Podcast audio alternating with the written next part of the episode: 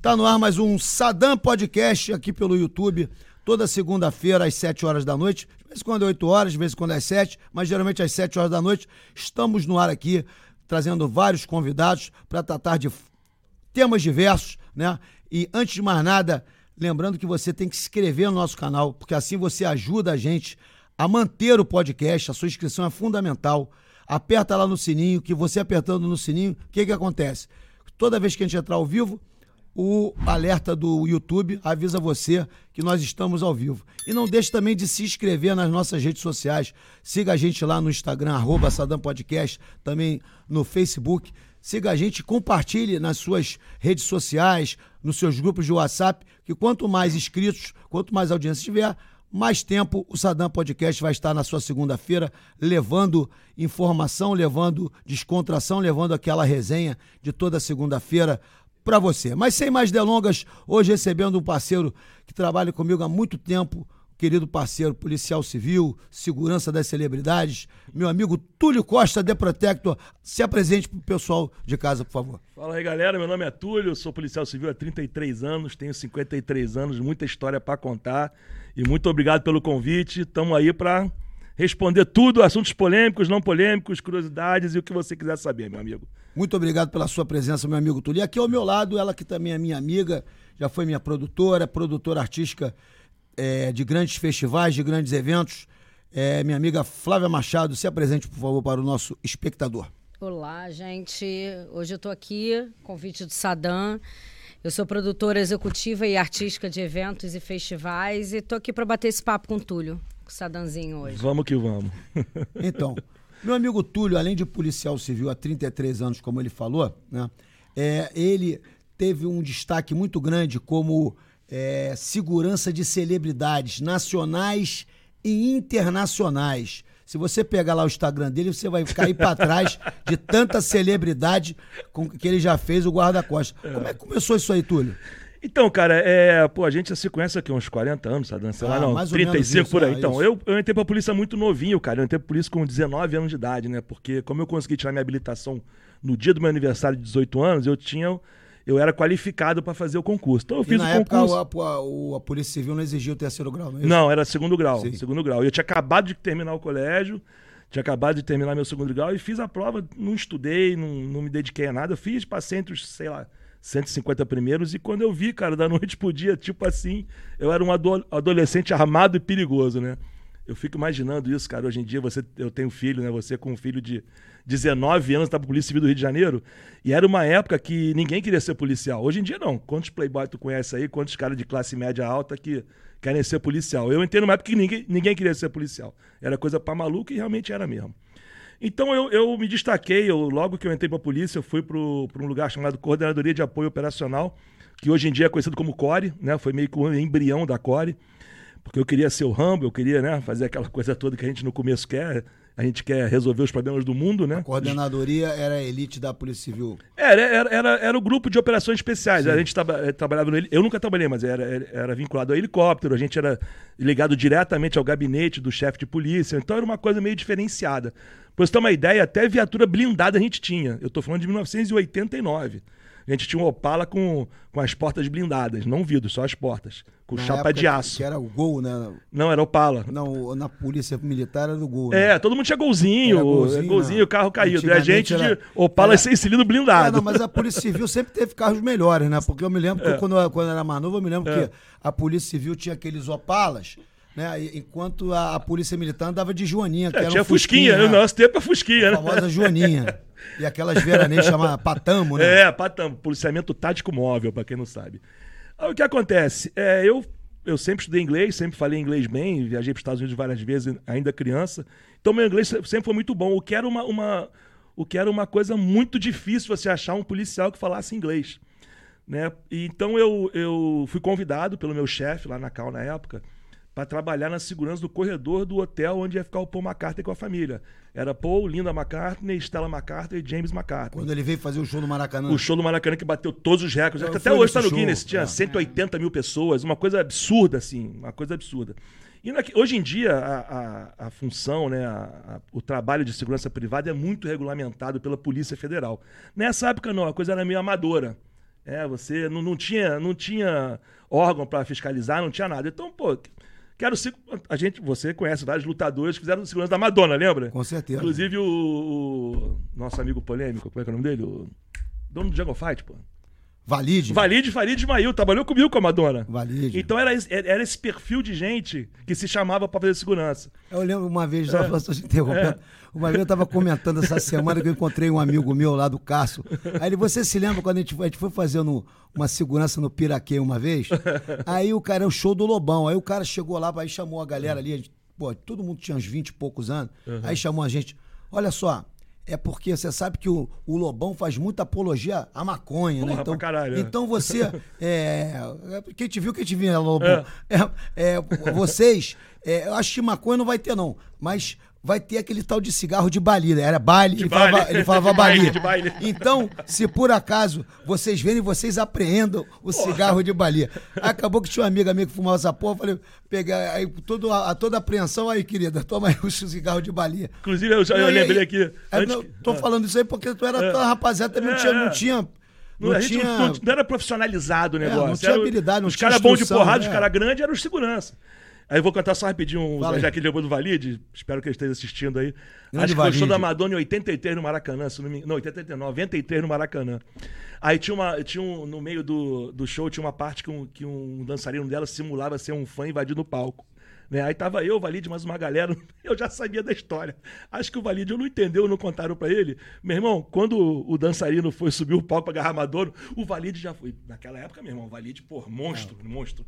Já foi pra cima do. Não, Valide, para! Volta! Volta, cara, tá tudo combinado, tá tranquilo.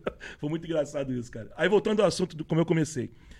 Aí eu fui chamado por esse meu chefe, pô, Túlio, tem uma segurança aí pra fazer, você ficar no corredor do, do hotel, do, antigamente era o Rio Palace, atualmente é o Fairmont, é, para ficar no corredor para tomar conta do quarto do, do Paul McCartney. Pra Porque quem não um- sabe onde é que é, o Fairmont, é aquele último É hotel o último. gigante lá Maravilhoso, maravilhoso. no posto 6 em E Copacabana. todo evento de música, todo artista só ficava lá. O Rio Palace era conhecido como Hotel dos Artistas. Então o que aconteceu? A minha função era ficar no horário da noite, de, das 20 às 8 da manhã, que é sempre o pior horário, que eu sempre fui morcego, né? E, e a minha função era impedir que as pessoas invadissem, tentassem bater na porta do quarto dele, aquela coisa toda. Éramos eu mais dois, dois selecionados lá, que não falavam inglês, então eu era, eu era meio que o, o coordenadorzinho, digamos assim, do corredor, né? Grande função. Só que como eu nunca, eu sempre fui um cara muito agitado, nunca fui de dormir muito, eu ficava acordado o tempo todo, eu era o único que não dormia. Os outros dois arrumavam um sofá lá e dormiam. E nessa minha, nessa minha agitação eu consegui impedir várias invasões, porque muitos hóspedes, muitos fãs, no pó- no- muitos fãs se hospedam, né? Ah, pra poder, Pra poder ter acesso à celebridade. É muito fã com grana, né? Muito fã com grana. Ah, com certeza. Não, principalmente Paul McCartney. E, e- Pessoal mais velho, né? E foi, ele ficou aqui acho que uns oito, nove dias, não me lembro exatamente quantos dias. E nesse, nesse meio tempo eu tive a oportunidade de conversar rapidamente com, com o chefe da segurança dele. Passava no corredor, cumprimentava, tudo bem, pô, tá só, aquele papo furado de, de corredor. Então ele percebeu que eu sabia falar inglês, que eu não dormia e que eu era bom no que eu fazia no corredor. Aí um belo dia, a Stella McCartney e o James, que é o filho dele, resolveram dar um passeio na praia de Copacabana e o segurança que era designado para isso, que era o guarda-costas mesmo, não apareceu. Não sei porquê, não sei qual Mas motivo. era gringo ou era brasileiro? Não sei. Só sei Ah. que falou, ó, estamos sem ninguém. Você pode vir com a gente? Eu falei, posso. Então, cara, na noite podia sim, por uma por acaso e um e Você virou segurança das eu, eu celebridades. era segurança de corredor, né? O vigilantezão lá pra ficar, né? E virei o guarda-costas da filha do Paul McCartney, Stella McCartney. E a partir daí, cara, esse cara que me que era estrangeiro, que me, me chamou, pelo jeito ele gostou da minha atitude, do meu, da maneira que eu me, me, me- me comportei. Cara, eu conversei E com você aquela tinha quantos anos nessa época, Túlio? 19, cara. Ainda- 19 ou 20. 19? 19 ou 20. Um adolescente, um Tinha garoto. acabado de entrar na polícia. Acabado de entrar na polícia. Foi coisa de seis meses depois, três meses depois. Aí então eu acredito que ele, como ele gostou do meu trabalho, e esse, e essa, e esse meio de, de guarda-costas de celebridade é um meio muito pequeno, muito restrito. Você pode fazer a propaganda que for, você pode ser o cara mais brabo do planeta, mas é um círculo de confiança. Né? Círculo de confiança. E eu consegui entrar nesse círculo de confiança, ele passou a me recomendar para os outros, aí foi uma bola de neve, cara. Aí, Aí eu vou vi- aproveitar e vou te fazer uma pergunta. Você falou, né, que você fazia corredor Uhum. porque ah, As pessoas tentavam invadir o Sim, quarto, né? sim. Se hospedavam. É, conta pra gente alguma história, assim, de maior risco que você já viveu fazendo a segurança de alguma celebridade. E o que que... qual- como é que foi o desenrolar dessa história? Cara, os, do- os dois casos que mais me marcaram foi quando o, o Taylor Lautner, que é o, que é o lobisomem lá do Crepúsculo, Aham. A gente tava com ele no, no, no Hyatt. Tava ele e a menina. A menina, a vampirinha lá. É, a gente tava no Hotel Hyatt lá em São Paulo e na pré-reunião, sempre tem uma reunião de produção, coisa e tal, você trabalha com isso, sabe muito bem que o que manda, às vezes, infelizmente, é o budget, é o orçamento que você tem. Então, é, os brasileiros ainda, acho que ainda não tinham noção de como esse filme estava estourado no mundo todo. Aí contrataram somente a mim para ajudar o segurança que vinha com eles lá de fora. Eles sempre vinham lá de fora. Cara, e quando eu vi, eu tava no Hyatt, tinha, sei lá, três ou quatro mil meninas lá de fora, arrebent... quebraram a porta do, de vidro do, do hotel, invadiram o hotel. Eu tive que eu, o Taylor e o segurança dele sair correndo, tipo, literalmente sair correndo, trancamos ele num quarto e fizemos um- uma barreira humana, eu mais o cara e os seguranças do hotel, tentando repelir duas, três mil meninas. Isso tá no YouTube, quem quiser pode procurar, que tá lá. Só botar lá, Hyatt, Taylor Lautner, Brasil. Uma coisa de maluco. E, e- e a minha preocupação não é nem de alguém dar porrada nele, alguém esfaquear, balhar, é ser pisoteado.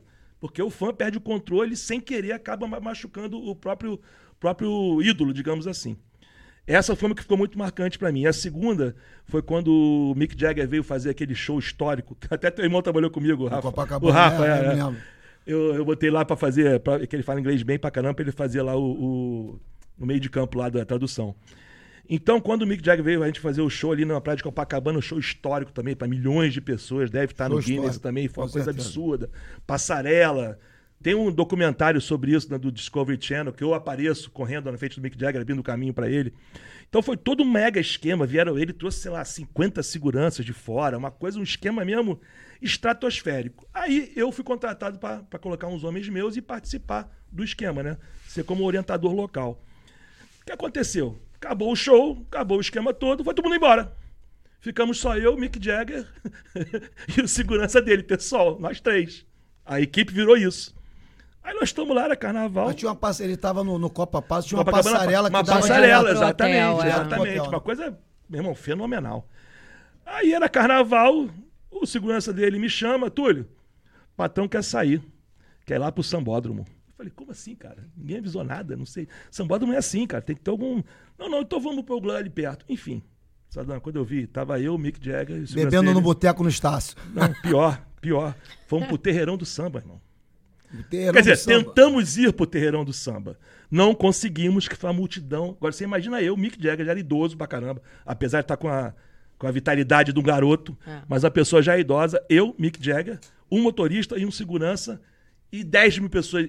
Era terreirão do samba? Era, mas todo mundo reconheceu o cara, meu irmão. Óbvio. Todo mundo reconheceu o cara. Então foi uma loucura que você não tem noção. E o medo de dar um problema. Porque eu sempre falo, eu penso macro, né? Eu vou ferrar a imagem do Brasil, né? Fala aí, Sadão. Não, não, a parada é a seguinte, eu me, eu me lembro, de- eu, eu me lembro, eu me lembro desse show. Eu me lembro desse show. Eu me- eu me Manda, manda, manda, manda, manda, show. vai, vai. É, a gente agora quer saber fofoca Não é interna. fofoca, todo mundo sabe disso. Vai, manda brasa. Você tava com o Mick Jagger Tava. quando ele saiu com a Luciana Tava, Gimenez? Tava, tava. Eu, eu que promovi meio que eles se conhecerem. Né? Apesar de algumas pessoas dizerem que foi a Glória Ah, o Maria. encontro foi você. Foi, foi. Você foi o cupido. Não, não, não digamos cupido. Eu fui facilitador, digamos assim. O- o- fez o meio de campo. Cara, é muito simples. A gente tava numa festa lá na. na- na- tem, um, tem um grupo de. Tem um, um complexo de mansões do, do, do Monteiro de Carvalho, aqui no Corme Velho, se não me engano. Aí fizeram uma festa lá pra ele, né? Especial pra ele, né? Só com a nata da nata. Caetano Veloso, Gilberto Gil, todo esse povo. Foi nessa vinda. Foi, foi nessa vinda. Isso foi, eu lembro bem porque meu filho nasceu em 99, isso foi em 98. E o Lucas é mais ou menos da mesma idade do meu filho, então por isso que eu não erro essa data. Então isso foi em 98, né? Aí o- fizeram uma parte afastada pro Mick Jagger assim, um tipo um, um camarotezinho VIP pra ele ficar com a galera dele. E tinha o segurança que veio com ele, o guarda-costas que viaja com ele o mundo inteiro na época. E eu fiquei numa, posição mais afastada, observando tudo. Porque eu tô ali mais afastado, eu vejo aquela, irmão, monumento, uma beldade. Mulher linda, linda, linda, linda, linda. Coisa de cinema, de filme mesmo. Aí ela chega pra mim, oi, tudo bem? Tudo bem, você tá trabalhando com ele? Tô. Eu queria conhecer ele, seria possível? Falei, só um minutinho. Fui lá, falei com o segurança dele. Ó, aquela moça ali, é modelo brasileiro, você quer conhecer o patrão, tudo bem? Aí o. Um minutinho. Aí ele falou comigo, o Mickey fez assim. Pronto, pode ir. Tá liberado. Foi isso. Eis que temos o Lucas agora. Acho que temos o Lucas, que é um moleque maneiro demais. Eu conheço ele, já E- conversei dizem, com ele. e dizem que ele tem até aquele buraquinho né, no, no queixo. Irmão, não precisa DNA. não precisa. não precisa, é não que, precisa. é que nem precisa. meu irmão com meu pai. É a- Maluco, é a não cara precisa. do É, meu eu já pai. vi, é verdade. Já viu? Eu já vi, não Meu precisa. irmão é a cara do meu pai O moleque é igual, é igual ao Mick Jagger, é igual, igualzinho. É, não, mas é só, só um, num, ponto assim, eu vou perguntar a sua opinião sobre Ah. uma coisa, é, um projeto que o Marcelo Ará apresentou e foi Uhum. uma ideia minha. E foi inspirado nesse show do Rolling Stones. Uhum. É um projeto seguinte, prevê o seguinte, aqui na cidade do Rio de Janeiro, que nos shows em áreas públicas, como a praia de Copacabana ou qualquer tipo de praia, ou outro, outra praça, que as áreas VIP, eu me lembro que tinha uma área VIP, parecia um campo de futebol do Maracanã. Sim, sim. né? Então as celebridades, os convidados, os patrocinadores, tudo lá na frente, o povão Sim, lá, tanto, tanto sim. que tinha um- uma passarela, né? O, Sim, o Mick. Jagger atravessava para chegar, banda, isso. para chegar, não, para chegar próximo, não, tinha uma passarela que ele and- andava meio que chegava mais próximo ao povão. Ah, sim, é, o palco era em T. é, É, exatamente. Corri Aí muito aquele palco é, ali, meu tinha Deus. Aquela, tinha aque- aquela, aquela passarela estreita Sim, que ele sim. Uhum. chegava mais próximo ao povo. E esse projeto proíbe esse tipo de, de, de área VIP na frente do palco, permitindo somente de, de forma lateral para os patrocinadores e seus convidados. Você concorda com isso? Você que já Então, fez shows? concordo s- em parte. Por uma parte, eu acho super justo, afinal de contas, é área pública, todo mundo paga imposto para a área pública existir, né? Para ser mantida. Mas, por outro lado, os patrocinadores estão gastando milhões e milhões ali. Eles querem agradar quem eles querem agradar. Então é uma coisa a ser discutida muito. De repente, não, eu não digo nem fazer uma mega área gigante, ou então fazer uma coisa em cima do palco. Aí tem que aí tem arquiteto, engenheiro para isso. Eles podem achar uma solução. Então, eu não sou nem contra nem a favor. Eu acho que tem que ser bem discutido isso, porque afinal de contas, se não tiver o dinheiro dos patrocinadores, não vai É. ter nem show. É, então o público show. não vai ver nem de longe nem de perto, não vai ver Então, show na nenhum. verdade, o patrocinador viabiliza o show. Exatamente, exatamente. E o patrocinador quer botar a família dali, os melhores amigos, os Sim. parceiros de negócio. Então, é, Bota é- de ladinho, pô. por, por um lado, é justo, o povo tem que ver, tem. Mas se não tiver a grana dos patrocinadores, não vai ter show, não vai ver nem de perto nem de longe. A verdade é essa. Entendeu? A solução que, de- que tem que ser encontrada no meio termo, mas, mas hoje em dia, essas áreas VIPs, elas. Mas se bem que foi criada aquela. Hoje em dia tem. Mas, mas num show da magnitude desse, por exemplo, cara, você de perto é pior. Você não, você não aproveita o show. É. Você tá colado no palco é uma porcaria. O show é feito. a- a- toda a dinâmica. Porque show, hoje em dia, na nossa é época visto antiga, não tinha a tal da pista VIP, pista premium. Pista premium. É, porque antigamente não, era aquela turma do Gagariaga. Abria o portão, o pessoal saía correndo para ficar, o pessoal que é fã, para ficar perto do, do artista. Ô, Túlio, você tá virando assim um rei do podcast. Pra quem não sabe, o Túlio, o Túlio, ele fez um desafio no Instagram dele, Qual com a desafio? sua audiência. Ah, é verdade, é verdade. que a gente tem aqui um. é, estamos no nosso episódio número 5, não é isso, Isso aí, estamos começando. Número 5, né? Estamos construindo, né? Tivemos o episódio número 0, onde meu irmão veio, né? E por enquanto, o, o recordista de visualizações é o Osiris. Osiris. Falando de MMA, falando pra caramba. fala- Você sabe é tô, Osiris? pô, Ele eu fala assisti, eu assisti, pô. Então, o o jardineiro mais brabo do Rio de Janeiro. jardineiro brabo do Rio. O, o Osiris provocou, o, o Túlio provocou a- os, os seguidores que ele quer bater os recordes. É isso aí, vamos bater, tenho certeza. Afinal de contas, é o seguinte: é, são duas perguntas. Quantos podcasts você já participou? E o que, e o que você acha desse formato novo? Porque, na verdade, você sabe, você me acompanha há muito tempo, eu sou do rádio. Eu Uhum, comecei no rádio em 88, continuo como produtor, continuo hoje em dia, mas os meus programas, ultimamente, eram sempre uns programas, tipo, é, o tipo que eu tenho na MUD, ó, você não sabe, eu tenho um programa toda terça-feira na MUD FM 91.1, né? É um programa de hip hop toda terça-feira às às 10 horas da noite. Mas é- geralmente é ouvimos, acabamos de ouvir, vamos ouvir, minha agenda, tchau e benção, boa noite. Uhum. Né? Mas já participei também durante muito tempo do debate do Haroldo de Andrade, Aham. da, da- do, do Zé Cunha, daquela da, da saudosa também Daisy Lúcid, Aham. porque era tudo amigo do pai. Chama o filho da barba, porque ele sempre bota uma pilha. Então, na verdade, esse, esse tipo de experiência. Tá no teu DNA isso, É, né? é, Não tem esse como, tipo né? de experiência como um apresentador de mesa de debate, apesar de já ter participado ao longo da vida de tantos debates, não só no rádio, mas rodas, congressos, etc. Mas eu queria saber qual- é, o que, que você acha desse formato novo que está sendo aí é, conquistando cada Cara, vez mais. Eu acho sensacional, porque a gente pode ser a gente mesmo. Às vezes você vai ser entrevistado num lugar, por exemplo, eu fui no Danilo Gentili. Pô, Eu eu, vi, eu pô. senti o peso do negócio ali. Porque, pô, eu trabalho com sigilo da, da- de, de celebridades. Eu, eu- eu conto tudo até, uma, até a página 2. Certas coisas eu não vou contar nunca nem sobre tortura. E tudo que eu procuro contar e conversar é coisa que a imprensa já divulgou e todo mundo sabe, que é público e notório.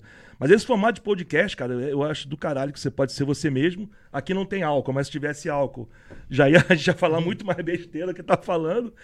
E, Não, e- até- e- que e um gente tem total liberdade. Quer um esquinho? Ah, se tiver, né? A gente Quer um esquinho? Tiver, Um esquinho para Túlio Costa. com gelo, on the rocks. Então, aqui, aqui temos, É, porra, tá, tá fraco vendo? não. Então eu acho sensacional, cara. Eu já participei de alguns e, pô, eu sempre achei muito bacana. E o, que- o mais interessante, cara, já perceberam, eu gosto de falar, o tempo voa, cara. Tu vê, já passaram duas horas e meia, três horas, tá lá falando. E, e a gente, você também, eu também, ela, eu tô conhecendo agora, mas a gente tem uma gama de assuntos diferenciados, meu irmão. A gente pode falar de luta, a gente pode falar de música, a gente pode falar de política, a gente pode falar de tudo, meu irmão. A gente é cascudo do Rio de Janeiro, a gente não é amador, meu irmão. A gente tem sobre, sobreviventes da Night Carioca do Rio de Janeiro. meu irmão. Sobrevivente, sobrevivente. A gente já passou por certo. Sadam, a gente, É. a gente já passou por certas- certas situações que, se fosse hoje em dia, ia descer helicóptero da ONU pra abrir todo mundo. Porra. O que, que a gente já passou aí na Nós Night somos- do Rio de Janeiro? somos- nós somos Porra. sobreviventes mesmo. Desde, desde situações de, de assalto que eu já sofri indo pra Eu também, Teresópolis. pô, coisa braba, Entendeu? é. É, de tiroteio no meio do baile. No meio do baile, É, isso aí. então é, É o pessoal, o pessoal acha que é glamour. Eu, sou, eu, por exemplo, pra quem não sabe, muita gente, ó, o baile do Sadam ali na Lagoa, que é uma beleza, entendeu? Eu vou tocar agora no carnaval em vários eventos, na Marina da, Aham, Glória, etc. aham. Mas eu sempre fui o cara radicado na Zona Sul, você sabe disso. Que sempre fui o cara chamado All City. Eu rodava tudo. Eu trabalhava, tinha residência na Baixada, tinha É, é residência aí. em Niterói, tinha residência em São Gonçalo. E eu sempre trabalhei é, Zona Norte. Sabe o que eu lembro muito de você, cara? Primeira batalha de rap que eu vi na minha eu achei maneirão, foi você que promoveu lá na Six. Não, foi na Bunker. antes. Foi na Bunker? É, é, pode crer, Na na Bunker, Bunker e na depois Bunker, foi na na Six. Six. Foi na Entendeu? Six. Mas- Mas uma coisa, semana passada, não sei se você esteve lá, Hum. a Flavinha estava na produção. Teve um, eu tive um orgulho muito grande, né? Porque teve o Rap Festival. É, eu vi, eu lá vi. no Parque dos Rio- Atletas. lá no Rio e Centro. o Parque dos E e eu, e eu vi aquilo. Eu que sempre cheguei e cortei é, mata fechada, a, Verdade. um facão, pra Verdade. abrir. Porque antigamente, pô, o pessoal hoje é o rap, o rap, o rap. Hum? Antigamente tocava um rap nacional, a pista abria, o próprio negão, que, que, que era. De repente, Tinha muito pouco, existia muito o pouco. negão olhava de cara feia, tá tocando essa merda aí É. por quê? Então, cara, o E tinha rap. o quê? Tinha Racionais, Porra, Marcelo é, D2. tinha o sabotagem, É, tinha, mas pouca coisa, Entendeu? cara. Mas, é, coisa. enfim, tinha muito preconceito. E a Muito. gente batalhou isso, não só com as batalhas de MCs, que, onde participaram gente tipo Emicida, Marechal, Sim. o Nissim do Oriente, o próprio Akira Presidente. Então, vários MCs que hoje em dia têm destaque foram dessas batalhas lá. Então, eu chegar e ver uma cidade dos atletas, é Parque dos Atletas, Lotada, né? Lotado. com 40 mil pessoas para um show exclusivamente de rap nacional, É isso aí. eu me senti muito realizado eh, por fazer parte dessa história. Pô, Xamã tá Então, número um aí no, no exatamente. Spotify, não sei quantas semanas, Est- cara. O cara está- arrebenta. Não, e está ali, pô, 25 anos depois, está Verdade. ali Verdade. junto com Que essa era só os rapaziada. guetos, né? Era Bunker, as quintas-feiras. É, com essa, com essa rapaziada toda. Era meia dúzia de lugarzinho, cara. Então, e eu é- sempre gostei de Gangsta é, Rap, sabe disso? Exatamente. Tanto, não, tanto que agora. eu- tava falando com o Túlio antes de começar o programa. Ele também fez a segurança do show do 50 Cent. 50 Cent. Aqui no, no, no Rio de Janeiro, É. que era no Pier Mauá, que eu vou, vou situar vocês. O Pier Mauá era localizado, esse local Pier Mauá, onde é hoje o Museu do Amanhã. Museu do Amanhã. Naquele, naquele, naquele recuo ali pra dentro É, da Bahia. é. Ali tinham vários eventos, inclusive um que a gente levou o calote. É, né? porra. É, eu nem me lembro mais o nome, mas a gente levou o calote. Foi brabo. Mas esse Pier Mauá Brabo. tava lotado, eu toquei numa tenda é, an- antes do show. E eu me lembro que eles 50 Cent tava no auge, né? ele tava irmão? no, auge, na no época, auge. no época do. do- Bombadão. daquele. É, do- como é que é? É, na- in the Que- club, in the club. É, do Inda Club eu esqueci. Opa, peraí. Chegou a nossa pizza da PIMP. vez. Aí. Opa, que Porra, isso, hein? ô, aqui, ô, ô, Ô, Túlio, além de uísque, ó, whisky on the rocks aí. Vou e pizza. Vespa Whisky, portuguesa. Olha só, agradecendo, antes de mais nada. Pode pegar, Túlio. é- Vou é pegar, vou nossa. pegar. Vamos lá, vamos falando. Pizza portuguesa. Hoje tem, tem portuguesa é outra, que é marguerita. Então, para os nossos convidados, para a nossa equipe, Pizza Vespa do Largo do Machado e da Lapa, sempre Show. fortalecendo. Muito Beijo bom. para o Chicão e todas, toda a sua equipe. Então segue lá, Vespa Largo e Vespa Lapa no Instagram e peça sua pizza, porque, logicamente, pizza Vespa é pizza Vespa, né, meu amigo? Alô, Vespa, patrocina nós aí. Então, Tem ó. muito seguidor no Instagram. Então, ó, seguidor. Alô, Chico, olha lá. Ó, bora na área de entrega, hein? Então, voltando ao, voltando ao assunto do, 50. do 50 Cent. 50 Cent. Tava no auge, né? Na época do PNP, do É. Inda Club, aquele álbum. esqueci. Brabão, Brabão. É, Get, é Get Rich or Die Or Trying. Die Trying, é. é. É, o, primeiro, o primeiro álbum dele. Então, o que aconteceu? Lotado o negócio. E ele chegou, com, eu me lembro que ele chegou com, com segurança, os caras grandão, gringo, assim, os caras meio Big Pan, né? E quando eles é, passaram com o 50 Cent é, pro, pra ir pro, pro palco, o pessoal que tava no staff, que tava trabalhando, tava, saiu, aproximou, né? apro- não saiu do camarim pra poder ver o cara Só de pra ver, perto. é. Pô, os caras saíram empurrando, cheio de. Ainda eu cheguei a empurrar um negão também. Pô, mas qual é a parada? Não sei que. Aí o Túlio chegou, É. apartou. Mas tem um, um detalhe que eu- o Túlio tava me, con- lembrava disso, tava me contando aqui, ó. 50 Cent é o gangsta rap, né? O negão bandidão. Brabão. Brabão. Quando, quando, quando o pau quebrou lá embaixo, como é que ficou o 50 Porra, irmão, o Cent? 50 Cent ficou um cent, meu irmão. Virou um cent. Virou um cent. Ficou cheio de medo, apavorado. Que, porra, a galera Mas o nova que aí... que rolou? porradaria linda. Que antigamente, cara, hoje em dia, os campeões mundiais do UFC, campeões mundiais de tudo, era a galera que brigava na rua. Nego treinava na academia. Saddam é black belt das antigas. Se eu tiver, se eu tiver mentindo, por favor, você me corrija. Então as porradas eram homéricas, eram lindas, eram bonitas. Era, e não era briga de rua, era porradaria bonita, de nível UFC. Então o cara viu aquilo na frente dele, cara, se borrou todo de medo mesmo. Fez uma- um olhão desse tamanho e, e- e se cercou de segurança. E esse tipo de segurança, isso mudou muito, tá? Isso aí meio que acabou. Isso aí geralmente era aqueles, aqueles americanos de 2 metros de altura que não deram, não deram certo na NFL, que estão com problema no joelho e vão ser segurança e, e tem um cérebro de amendoim. Isso aí mudou muito. Isso aí hoje em dia não cabe mais. Entendeu? Mas segue aí, vambora. Então, 50 Cent. Agora me, agora me lembrei. Qual a, a diferença, né? Eu, eu sou o cara que é profissional da noite é, e acompanho né, a mudança. Antigamente tinha a galera chapa quente, né? Pessoal porradeiro mesmo. Hoje em dia, é, tem muita gente é, com, que abusa e tirando. E é o cara assim. Sabe quem é meu pai? Sabe quem que tá falando? Sabe com quem tá falando? Não é isso? Não- não- Eu não- adoro ouvir, sabe que é meu pai, sabe por quê? Sabe o que eu respondo? Porque tua mãe não te contou? Não, teve uma vez. Você não sabe? Teve uma vez, Túlio, que eu tava, eu tava, tava num- numa festa, numa, casa de alguém. A menina chegou, aí tinha uma discussão jurídica, né? Eu- todo mundo sabe que eu sou É. DJ, mas as pessoas que me seguem, me acompanham, sabem que eu sou Advogado, advogado. advogado. Não é bacharel, não, é Sou advogado. advogado, São tenho duas OAB, coisas bem diferentes, é. Tenho OAB ativa, tenho duas pós-graduações em Direito Penal e Processo Penal. Aí. E tava ali conversando, né? É, no papo. E meu filho, é, ela discordou de mim, mas tava falando uma merda homérica. Ah, meu, tá pensando o quê? Eu falei, cara, você é estudante de direito, eu sou, eu sou advogado. Ih, meu filho, meu pai é juiz, já é? Qual É. foi o último jogo que ele jogo que ele apitou? apitou. tu lembra uma época de juiz arbitral que virou uma febre na noite, meu irmão? Não lembro. Os caras davam carteirada na gente, meu irmão, sou juiz, quero Tinha um entrar. amigo meu que fazia muito isso. Uma vez eu peguei a carteira junto, taquei 3 metros longe, meu irmão. Fazia muito isso. E falando nisso, você já deu muito carte- muita carteirada pra entrar nos lugares? Cara, nunca, nunca. Só quando era moleque. Porque antigamente funcionava. Mas depois que eu, que eu, que eu fiquei adulto, digamos assim, né? Eu comecei a achar que é um pouco de mico isso. Eu, eu, eu tô desvalorizando a minha função. Né? Se for pra uma coisa realmente que eu tenho que entrar e fazer alguma coisa, eu vou dar carteirada e quem estiver na minha frente vai, vou derrubar. Agora, pra lazer, não, pra lazer nunca mais eu fiz isso. A não ser que, pô, esteja uma fila enorme, tumulto, eu ando sempre armado. Eu não quero estar no meio daquele tumulto, eu quero fazer a cautela da minha arma, como a lei determina. Então eu vou e pergunto, meu amigo, eu posso passar pelo lado, não para não pagar ou para nenhum privilégio, é só para evitar um estresse ali na fila, e eu vou pagar normal e tudo, aí eu me, me apresento para fazer a cautela da arma e tudo bem. Agora, pra entrar de graça, não, porque eu, eu me valorizo pra cacete, meu irmão. E eu sempre trabalhei muito para não precisar fazer isso. Você é, é favorável a essa lei? Já, já tem um tempo. Foi o garotinho que implementou essa lei, lei 2526. 2526. Sabe por que que existe essa lei? obriga a- a cautelar a arma? Sabe por que que existe essa lei? Porque teve, tinha um camarote da Polícia Civil e um camarote da Polícia Militar no Scala. Lembra do Scala, no? Lembro, lógico. Aí parece Muito. que é, a gente tinha um camarote lá reservado para as polícias. Aí os policiais se desentenderam por causa de mulher, porrada comeu, tiro pro alto, aí o garotinho meteu essa lei. Cara, eu sou a favor desde que a lei seja respeitada. tem que ter um local afastado da entrada. Você trabalha com evento, É, sabe com como é que cofre, é aquela com história cofre, com cadeado. Tem que ser Tem uma empresa de caixa também, Tem né? que ser uma empresa de vigilância e segurança legalizada. Legalizada. Não é pegar três, quatro caras, meu irmão, deixa a arma comigo aqui. Não é assim. Então, desde que tudo seja, a lei seja cumprida, a regra, a risca, sou super a favor, tranquilo.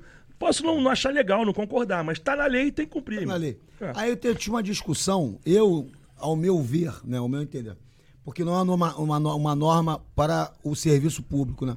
Os policiais federais e rodoviários federais, eles não estão é, submissos a essa lei. Eles É, tem essa discussão jurídica, Entraram é. com uma ação declaratória Sim, e- sim. E, e a Justiça Federal declarou. Sim. O que, que você a lei é acha? estadual, é só no Rio É de Janeiro É uma lei estadual. No Brasil é o único estado É, porque, que tem isso. no meu ver, por ele estar lotado aqui, ele deveria cumprir essa lei. Mas a- a- o judiciário Cara, entendeu eu, de eu forma já, eu já diversa. acho o seguinte, cara, eu acho que deveria ser opcional. Se você quer ficar tranquilão sem a sua arma, beleza. Mas se você tá com a sua arma, eu, eu- eu sou a favor de que o policial tá identificado, tem o nome dele, tem a matrícula dele, tá filmado. Se ele fizer besteira, ele tem que ser duplamente eh, penalizado do que um cidadão comum. Então ele vai estar ali. tá- as pessoas têm que entender que policial tá para proteger e servir. Não é papo furado de filme americano, não. Isso é uma realidade. Eu, eu, eu faço muito mais trabalho social em delegacia do que trabalho policial. Já trabalhei em áreas super carentes e a minha função era mais orientar, trazer alento para as pessoas do que qualquer outra coisa. Então, eu acho que, afinal de contas, o Estado me deu uma arma, me paga um, um salário decente, não ideal, mas decente, e me deu um distintivo. Então, o Estado investiu em mim. Então, o Estado deveria ter a mínima confiança em mim. E ao, ao me obrigar a me desarmar, porque andar armado é uma coisa muito séria, ele está declarando que eu formei o policial, mas ele não é de 100% de confiança. Então, para mim, é uma coisa meio antagônica. Não estou entrando nem na discussão, Sim. certo e errado. Eu- é que nem você ter um Não. filho e você não confiar no É, seu mas filho para certas coisas. Quando eu falei na questão dos federais, já que vocês, vocês e os Mas policiais geralmente não fazem, não fazem. Entendeu? É- Já morreu até a- a- agente federal em É, evento por causa sim. Você sabe disso, Sim, dessa sim, história. sim. Porque a segurança não era minha. É, tá vendo? Mas, ô, Túlio, é o seguinte, Mas deixa eu aproveitar e perguntar uma Tá. coisa. Mas o, o policial que tá na folga dele, ele tá entrando ali, ele vai beber, ele vai. Isso vai alterar. E, e ele com a arma no. Mas é justamente o que eu estou te falando. Você, se você sabe que você é policial, se você está armado, você não vai encher a cara, você não vai ficar sem controle. Você sabe que se você fizer alguma besteira, você vai. Mas ser- qual é a garantia que todos esses policiais que estão indo ali para se divertir e para beber não vão beber a ponto de. Mas foi justamente o que eu falei. Se o Estado me deu uma carteira, uma arma e um distintivo, é, você pressupõe que nós temos fé pública e nós sabemos nos comportar. Eu não vou puxar arma e dar tiro em qualquer motivo. Não, Se qualquer briga. Eu já briguei. Briguei não. Já tentaram brigar comigo inclu- no trânsito, eu nunca puxei minha arma. inclusive tem, um- tem um, um, um, O episódio um Baronete. episódio É, né, vou contar. que saiu, né, que eu queria, o Túlio vai contar, na Baronete, né, ele foi separar uma confusão, Uhum. foi agredido, estava armado Uhum. e, E não... não- fez uso da sua pistola, mesmo estando armado ali. Aí, Conta aí o que pra eu te gente. digo, só terminando essa resposta à tua pergunta. O policial que sair armado e fizer bêbado, e ficar bêbado e fizer merda, é demitido, filho. Perdeu o emprego, vai embora, some, não vai ser, vai ser preso e, e não vai. É que nem você falar. Mas ah, isso acontece na prática mesmo? Hoje em dia não. Muito raro, muito raro. P- Pelo que eu vou passar a contar agora. Em 2004, eu tava de férias, fui curtir um hip hop de DJ Shark, não sei se você conhece ele. DJ Shark, meu amigo, um É. abraço pra DJ Shark. Então, eu fui lá e eu, eu, eu sempre que eu vou a boate, lugar, isso quando você se torna policial, você passa a ter um comportamento diferenciado. O Sadam, pô, deve lembrar disso. Eu sempre fico do lado do DJ, de costas pra parede, no lugar onde eu tenho a visão de tudo. Foi o que eu fiz na Baronete. Eu tava lá, fui, fui ver a quinta-feira do Shark lá tocando hip hop. E, cara, de repente eu tava lá na minha, tranquilão. Começa, eu, eu vejo um moleque caído no chão e quatro outros moleques espancando ele, espancando mesmo, linchando, melhor dizendo.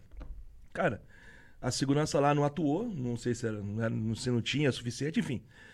Aí eu tive que entrar no meio do rolo. Eu sempre treinei jiu-jitsu, muay thai e tudo, nunca fiquei foda em nada, mas sempre fui bom em alguma coisa. Bati nos quatro que estavam pegando nele, o moleque levantou e fugiu. No que ele fugiu, esses quatro não estavam sozinhos, tava aquele galerão, né? Aquela molecada. Tinha, sei lá, uns oito, dez, uma galera. Vieram pra cima de mim. Mesmo assim, eu administrei a porradaria. Eu tava com duas pistolas na cintura, administrei a porradaria. E, e é engraçado porque são milésimos de segundo, pentelésimos de segundo, que você pensa em tudo. Pô, vou puxar arma, mas o teto é aqui. Tem gente pra cacete. Pô, tá esfumaçado. Se eu puxar arma aqui, alguém vai meter a mão, vai uma cagada fodida, né? Falando português bem claro. Então eu, eu achei melhor eu proteger minhas armas e me proteger. Só que como eles viram que eles não conseguiam me atingir fisicamente com porrada, tacaram o cinzeiro e garrafa de Skull Beats na minha cara. Então eu tomei as cinco ou seis garrafadas, mais oito cinzeiradas. Você ter uma ideia, eu, eu, era bonitinho. Eu tomei 60 pontos no rosto, fiquei assim. Entendeu? Todo ensanguentado, litros de sangue. Não, me lembro, você saiu no jornal. Pô. Aí eu saí da boate, cara, não sei por que cargas d'água, tinha uma equipe da Globo. Pô, foi, parecia combinado. Entra na porrada que a gente vai filmar. Contrataram os moleques pra fazer a junta. Eu contando a história aqui, cara. Parece até que contrataram é, os moleques pra fazer Quando eu olho, maluco, tinha, tinha a câmera da Globo em cima de mim, filmando. Oh, aqui aconteceu o tumulto, não sei o que, não sei o que lá. Eu falei, caralho, e tinha a viatura da PM também. Aí os PM vieram ver que era. Eu falei, meu irmão, polícia, aconteceu isso, isso, os moleques são aquele, aquele, aquele, aquele. Aí foram todos presos, foram condenados. Foi o primeiro caso dos Pit Boys. Lembra que a gente fez até uns momentos de paz e tudo com o Romeu, braço Romeu. É, foi o primeiro caso no Rio de Janeiro, na época da porradaria generalizada, que os moleques foram presos. Ficaram na Polinta com vagabundo. Preso, preso, preso mesmo. E isso revolucionou a noite no Rio de Janeiro. Porque antigamente, cara, você. Eu fui chamado para falar ao vivo no EJTV e falei, cara. Eu, eu que geralmente sou malvadão, eu que sou né, o despreparado, o violento, o policial, isso, aquilo, outro. E os moleques é tudo moleque de classe média alta, educadinho.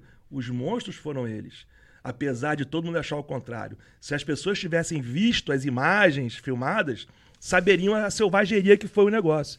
Aí o vereador, filho daquela Bethlen, o Rodrigo Rodolfo. Rodrigo Bethlen. Rodrigo Bethlen. Rodrigo Bethlen. Viu essa minha entrevista, dois dias depois ele meteu uma lei que foi aprovada na hora. Porque é negócio... sumido esse vereador, né? Andou tão envolvido é. nos problemas, ah, tá, enfim. Tá lá, não vem ao caso. Cada um com seu cada um. Aí, meu irmão, a partir daquele dia entrou uma lei que se a casa não tiver sistema de, de, de imagens gravadas, não tem alvará. A questão não é a fiscalização, se não tiver, não funciona. A prefeitura vai lá e lacra a casa. Então, a partir dessa data, isso foi em 2004, isso foi 20 de julho de 2004, é, todas as casas tinham filmagem de tudo. Então, Tinha que filmar também o documento, não tem os negócios? Isso, também teve essa critério. Você entrar, tem que se identificar, tem que ter identidade obrigatoriamente. Então, se você fizer uma besteira numa boate hoje no Rio de Janeiro, meia hora depois está identificado, processado e todo enrolado, gastando fortuna com advogado. Então acabou. Semana boate não tem briga mais. Não tem porradaria. E se tiver porradaria, as pessoas vão ser devidamente processadas e punidas.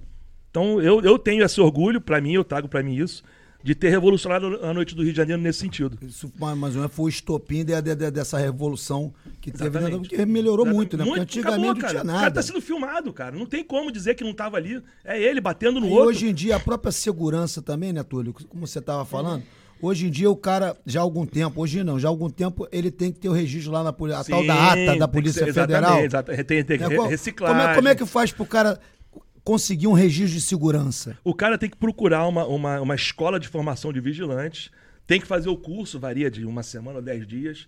Vai ter curso de tiro, defesa pessoal, legislação penal. Vai ter o basicão do cara aprender a se comportar numa situação de, de problema, digamos assim. Aí ele vai, ser, vai ter uma avaliação, ele vai ter um certificado que a, que a Polícia Federal vai fiscalizar as casas noturnas e ver quem é quem. E, e inclusive tem que ter vínculo E essa fiscalização, é, ela, ela acontece de forma rigorosa? Acontece, acontece, acontece. Acontece. E não só da Polícia Federal, como do Ministério do Trabalho. Hoje em dia eles têm fiscalizado muito eventos, deve, já deve ter passado por isso, né? Na hora da raiva, mas depois você pensa, realmente, é, é, faz sentido. Faz. É, o vigilante tem que estar contratado com carteira assinada com a empresa. Você não pode pegar um cara, oh, vem cá, meu irmão, fica aí. Não é assim, não. Mudou é, tem tudo. que ter um vínculo empregatício Isso. com a empresa. Ou um tá contrato temporário ah. de, de, trabalho, entendeu? Então a coisa hoje em dia está bem, tá bem regulamentada. Dando uma equilibrada no papo, voltando ao babado e confusão. que é a nossa vida. é. Fala um pouco pra gente, assim, de, do, do, da celebridade do artista que foi mais difícil, assim, de você atender. A mala do ano. É. Aquele chato. Eu vou falar de um, porque o tempo já passou, tem mais de 20 anos e hoje em dia esse tema de racismo, essa coisa toda está muito em voga, mais do que nunca. Eu trabalhei com um cara que é ídolo de todo mundo, meu irmão. O cara já fez acho que uns 2 milhões de filmes. Samuel L. Jackson. Samuel Jackson. O cara é um ícone. Porra, trabalhei com um cara amarradão, feliz da vida. Só que o cara é um cara, ele é racista reverso, que se chama, não sei exatamente. Ele não fala com gente branca. É desse nível o negócio. Eu fiquei, eu fiquei com ele. É, não é racismo reverso. Racismo não sei reverso é. não existe. É, mas é, sim. É, mas. Seja lá a denominação é, que for, ele, ele foi muito indelicado. Inclusive, é, as, as entrevistas que ele dava, ele não respondia as perguntas do, do, dos repórteres brancos com com clareza. Ele debochava. Isso não sou eu que tô falando, é só você pesquisar aí. O Brigadeiro falou sobre isso lá no Inteligência, lá do Vilela. Mas aí, nesse caso, ele não falava com você. Ele não... Não, ele, não, ele não só não falava, como ele olhava e fazia assim, ó. Tipo assim, desdenhando, seu, seu merda. Entendeu? Então, esse é um caso. Eu era, eu era bem jovem, isso já tem mais de 15 ou 20 anos. Uma coisa que me marcou muito negativamente, porque eu não. Eu não, eu não... É porque você era até fã do cara, né? Quem não é fã do Samuel Jackson? O cara, já fez, o cara fez Pulp Fiction, meu irmão. O cara, o cara fez. Cara, Não, todos os filmes do planeta o cara fez. é. cara. Inclusive, Star Wars ele, ele fez. fez cara. aquele Pô, Djan- em Django Livre, ele faz aquele espécie de capitão do mato. Exatamente, É, que ele é o Chefe, é cara. O cara é fez, pô, só fez. filmaço, meu irmão. Então eu fiquei muito decepcionado nesse ponto. Mas eu vou te dizer que em 30 mais de 30 anos trabalhando com isso, cara, foi o único. Os outros todos, graças a Deus, alguns eu me dei muito bem, troquei altas ideias, bati ba- altos papos com Tom Cruise, bati altos papos com Paul McCartney, os caras me chamando pelo nome, os caras lembrando de mim, que eu já trabalhei com ele várias vezes, Paul McCartney trabalhei com ele quatro vezes, coordenei toda a segurança quatro vezes. A partir da segunda vez que ele vinha, ele me reconhecia, me cumprimentava, falava comigo, me chamava pelo nome. Mesma coisa Tom Cruise, Jason Momoa, o Aquaman, o cara, gente boa, tomamos cerveja junto, conversamos, brincamos. Botou foto minha no, no, no Instagram dele. Rihanna, passei uma semana com ela, passemos de barco junto, conversamos sobre todos os assuntos, porque tem momentos de descontração que não tem perigo nenhum, tô dentro de casa, a gente consegue ser a gente mesmo, né? E eles gostam muito, cara, porque eu não fico idolatrando ninguém, eu trato eles normalmente. Eu tava até contando pra uma amiga minha ontem, o episódio com o Sting, do The Police, cara. Foi muito engraçado. A gente tava ali na, na casa do Oscar Metz Savá, dono da Oscar. Eu dou o nome e tudo pra nego achar que eu tô inventando que eu sou maluco, né? Foi quando ele veio cantar no Maracanã? Não, não foi no Maracanã. Eu não sei o que ele veio fazer aqui, não. Eu acho que ele não fez show, não. Não Ah. fez show, não. Ele só veio, acho que, passear, encontrar uns amigos, não sei. A gente tava lá na casa do Oscar, na, na- no arpoador, né? Aí tinha uma mesa lá de celebridades, né? Aquele jantar, coisa e tal, todo mundo falando, contando as histórias, não sei o quê. O Sting é um cara muito simples, irmão. Ele é meio indígena, digamos assim. Então eu, eu me afastei, eu fiquei na minha, no- assim, perto da, da varanda do apartamento do Oscar. Pô, e o Sting largou a celebridade e veio conversar comigo, né? Começou a trocar ideia. Eu, eu- eu- uma coisa que eu gosto muito de contar para os estrangeiros é a história das Ilhas Cagarras, né? Quem não sabe, Ilhas Cagarras são ilhas cagadas de bosta de gaivota. Por isso que elas têm esse nome. Pô, quem, quem já foi lá, exatamente quem já foi lá sabe. As pessoas não sabem disso. Você contar isso Você pra um cara de fora, cocô. eles acham sensacional isso. É sensacional isso. Aí eu comecei a contar essa história, vamos conversar, e chegou o Oscar se, se aproxima e começou a tocar Tom Jobim. Ah, acho que foi Garoto de Ipanema, não me lembro exatamente qual música. Começou a tocar a música, pá, pá, nananana. Aí o Sting virou e fala pra mim, pô, olha que legal. A última vez que o Tom Jobim gravou em vida foi comigo, no estúdio tal. Sabe o que eu fiz, Sandra? Se eu fosse o outro, nossa, ó. Eu levantei, dei um pulo e falei, sai de perto de mim, seu pé frio, tu matou o cara. Porra, Ele se escangalhou de rir, meu irmão. Entendeu? Então eu acho que esse é meu diferencial dos outros. Qualquer outro ficaria, ó, pô, você tocou com o Tom Jobim, ó, que legal. Não, eu falei que ele era um pé frio, que ele matou o cara e saí de perto dele. Porra, ele se escangalhou de rir, foi muito maneiro. Então é o tipo de coisa que o cara não vai esquecer, que puxar o saco dele, puxa o saco dele 24 horas por dia, todo dia, todo mundo. E eu não faço isso, entendeu? Acho que é um, isso é, uma- uma- é um dos motivos, uma das razões do meu, digamos assim, sucesso. Entendeu? Com eles. Que fica marcado pra eles. né? Então, é, eu, eu me lembro também do show do, do Motorhead, estava falando em porradas do América, mas voltando, eu não sei se foi nesse show, Pô, fui do Ice-T no, no, no, no, no- Imperato. no Imperato, mas o show do Motorhead no Maracanãzinho, Esse eu não fui, não. em 1989, teve uma pancadaria no final, que, pô, o pessoal lambeu, lambeu a segurança, lambeu, aí era aquela Mas a galera- prática era é. essa. Ué, Aí, tipo assim, aí eram as, as coisas, cena do tipo assim, o cara com a, com a grade daquela de ferro, em cima do segurança e batendo É no segurança. aí, Vê a espancando. tropa de choque, né? Aí um amigo meu, na época não tinha negócio de internet, de WhatsApp, Porra nenhuma. de nada. Mas o, o- amigo meu mandou, pô, por que, que- o que que houve aí no, no, no, no- no- Maracanãzinho. no Maracanãzinho? Porque o, o Leme, o Motorhead, fez Uhum. fazer um show aqui no Canadá. Aí quando tocaram a música de nome Motorhead, falaram que queria dedicar os Red Banger do Rio de Janeiro, porque lá ele sabia o que, que era violência. Eu falei, É "Ah, isso irmão, aí, mas é, porrada- é. A porrada lambeu. Cara, eu tive. Você já, é, já teve algum. Você tá fazendo a segurança, seja em boate, ou seja, de celebridade, que, que, que tem, tem havido um descontrole desse, Túlio? Tu lembra, tu lembra as quintas-feiras na banca que você tocava? Lembro. Era a noite do Christian Sampaio. Um abração, Até Christian. eu peguei a banca. Pois É, é. não, a, a noite do Cristo é do Cristo, depois É, virou minha. A banca tava meio falida, É. né? Então essa noite bombava. É. Pô, e a Primeiro galera- o Christian, depois ele foi pra outra boate do lado e eu, eu fui pra banca. E, e, invariavelmente a galera que gostava do hip hop era, era os casca grossa do Abraço para Christian Sampaio. Isso aí, grande Christian. Aniversário do pai dele hoje, hein? Parabéns, Parabéns, pai dele. pai, seu, seu Sampaio. pai dele, gente boa, sempre trabalhou com a gente também, sempre deu uma força. Então o que acontece? É, então só- era só os casca grossa, irmão. Só os casca grossa que iam para os eventos. E os casca grossa naquela época tinham uma mentalidade que eles não precisavam pagar nada. Eles queriam beber de graça, entrar de graça e mandar na. E, e 90% das vezes conseguiam, quando não era comigo. Porque eu era, eu era realmente diferenciado. O que aconteceu uma vez, cara? Chegou um faixa preta casca grossa lá do. Da tua galera lá. Deixa eu falar o nome, Deixa eu esquece. falar o nome.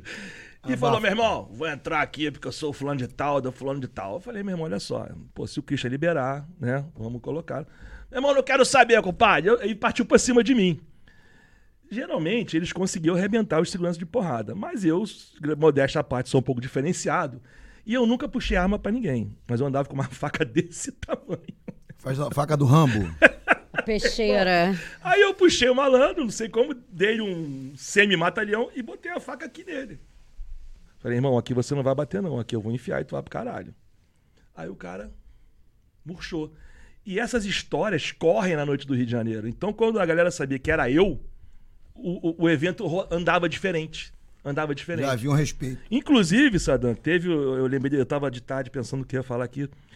Eu che- chegou uma época da minha vida, há alguns anos atrás, eu dominava os eventos do Rio de Janeiro. A gente fazia quase tudo, meu irmão. Os melhores a gente que fazia. Tudo, tudo, tudo. E isso despertou uma certa curiosidade mórbida de algumas autoridades estaduais, que não conseguiam entender como é que um polícia, sem costas quentes com ninguém, sem esquema com ninguém, conseguia fazer tudo isso. Já começaram a achar que eu fazia tráfico de drogas. Você sabia disso? Não sabia, não. Pois é. Me grampearam.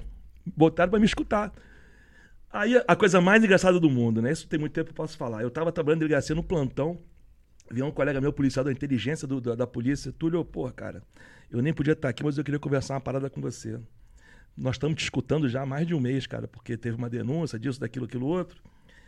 E, cara, a gente ri pra cacete com você, a gente se diverte com você, tu só fala merda e trabalho. Nós estamos putos, tem que ter te ouvir, mas é ordem de cima, a gente não pode fazer nada. E outra coisa, vou te falar uma coisa pra você ficar orgulhoso que eu tô- sou teu camarada. Quando é você na segurança, os traficantes de tudo, eles, eles ou não vão, ou eles tomam 10 vezes mais cuidado, que sabe que você vai botar pra ferrar. Eu rasgava dinheiro, Sadam. O nego vinha oferecer dinheiro, eu pegava dinheiro e rasgava. Então eu, fiquei com essa fama na noite do Rio de Janeiro também. E já que tá falando do negócio de traficante, essa guerra, você como policial civil veterano, essa guerra interminável Hum. às drogas, né, a guerra das drogas, Uhum. ela tem como ser vencida, Túlio? Não, não tem como. Não tem como. Porque droga dá prazer, droga é bom. Se fosse ruim, ninguém usaria. Então, a verdade é essa. É, a- no so- nosso segundo podcast, não, nosso foi primeiro, né?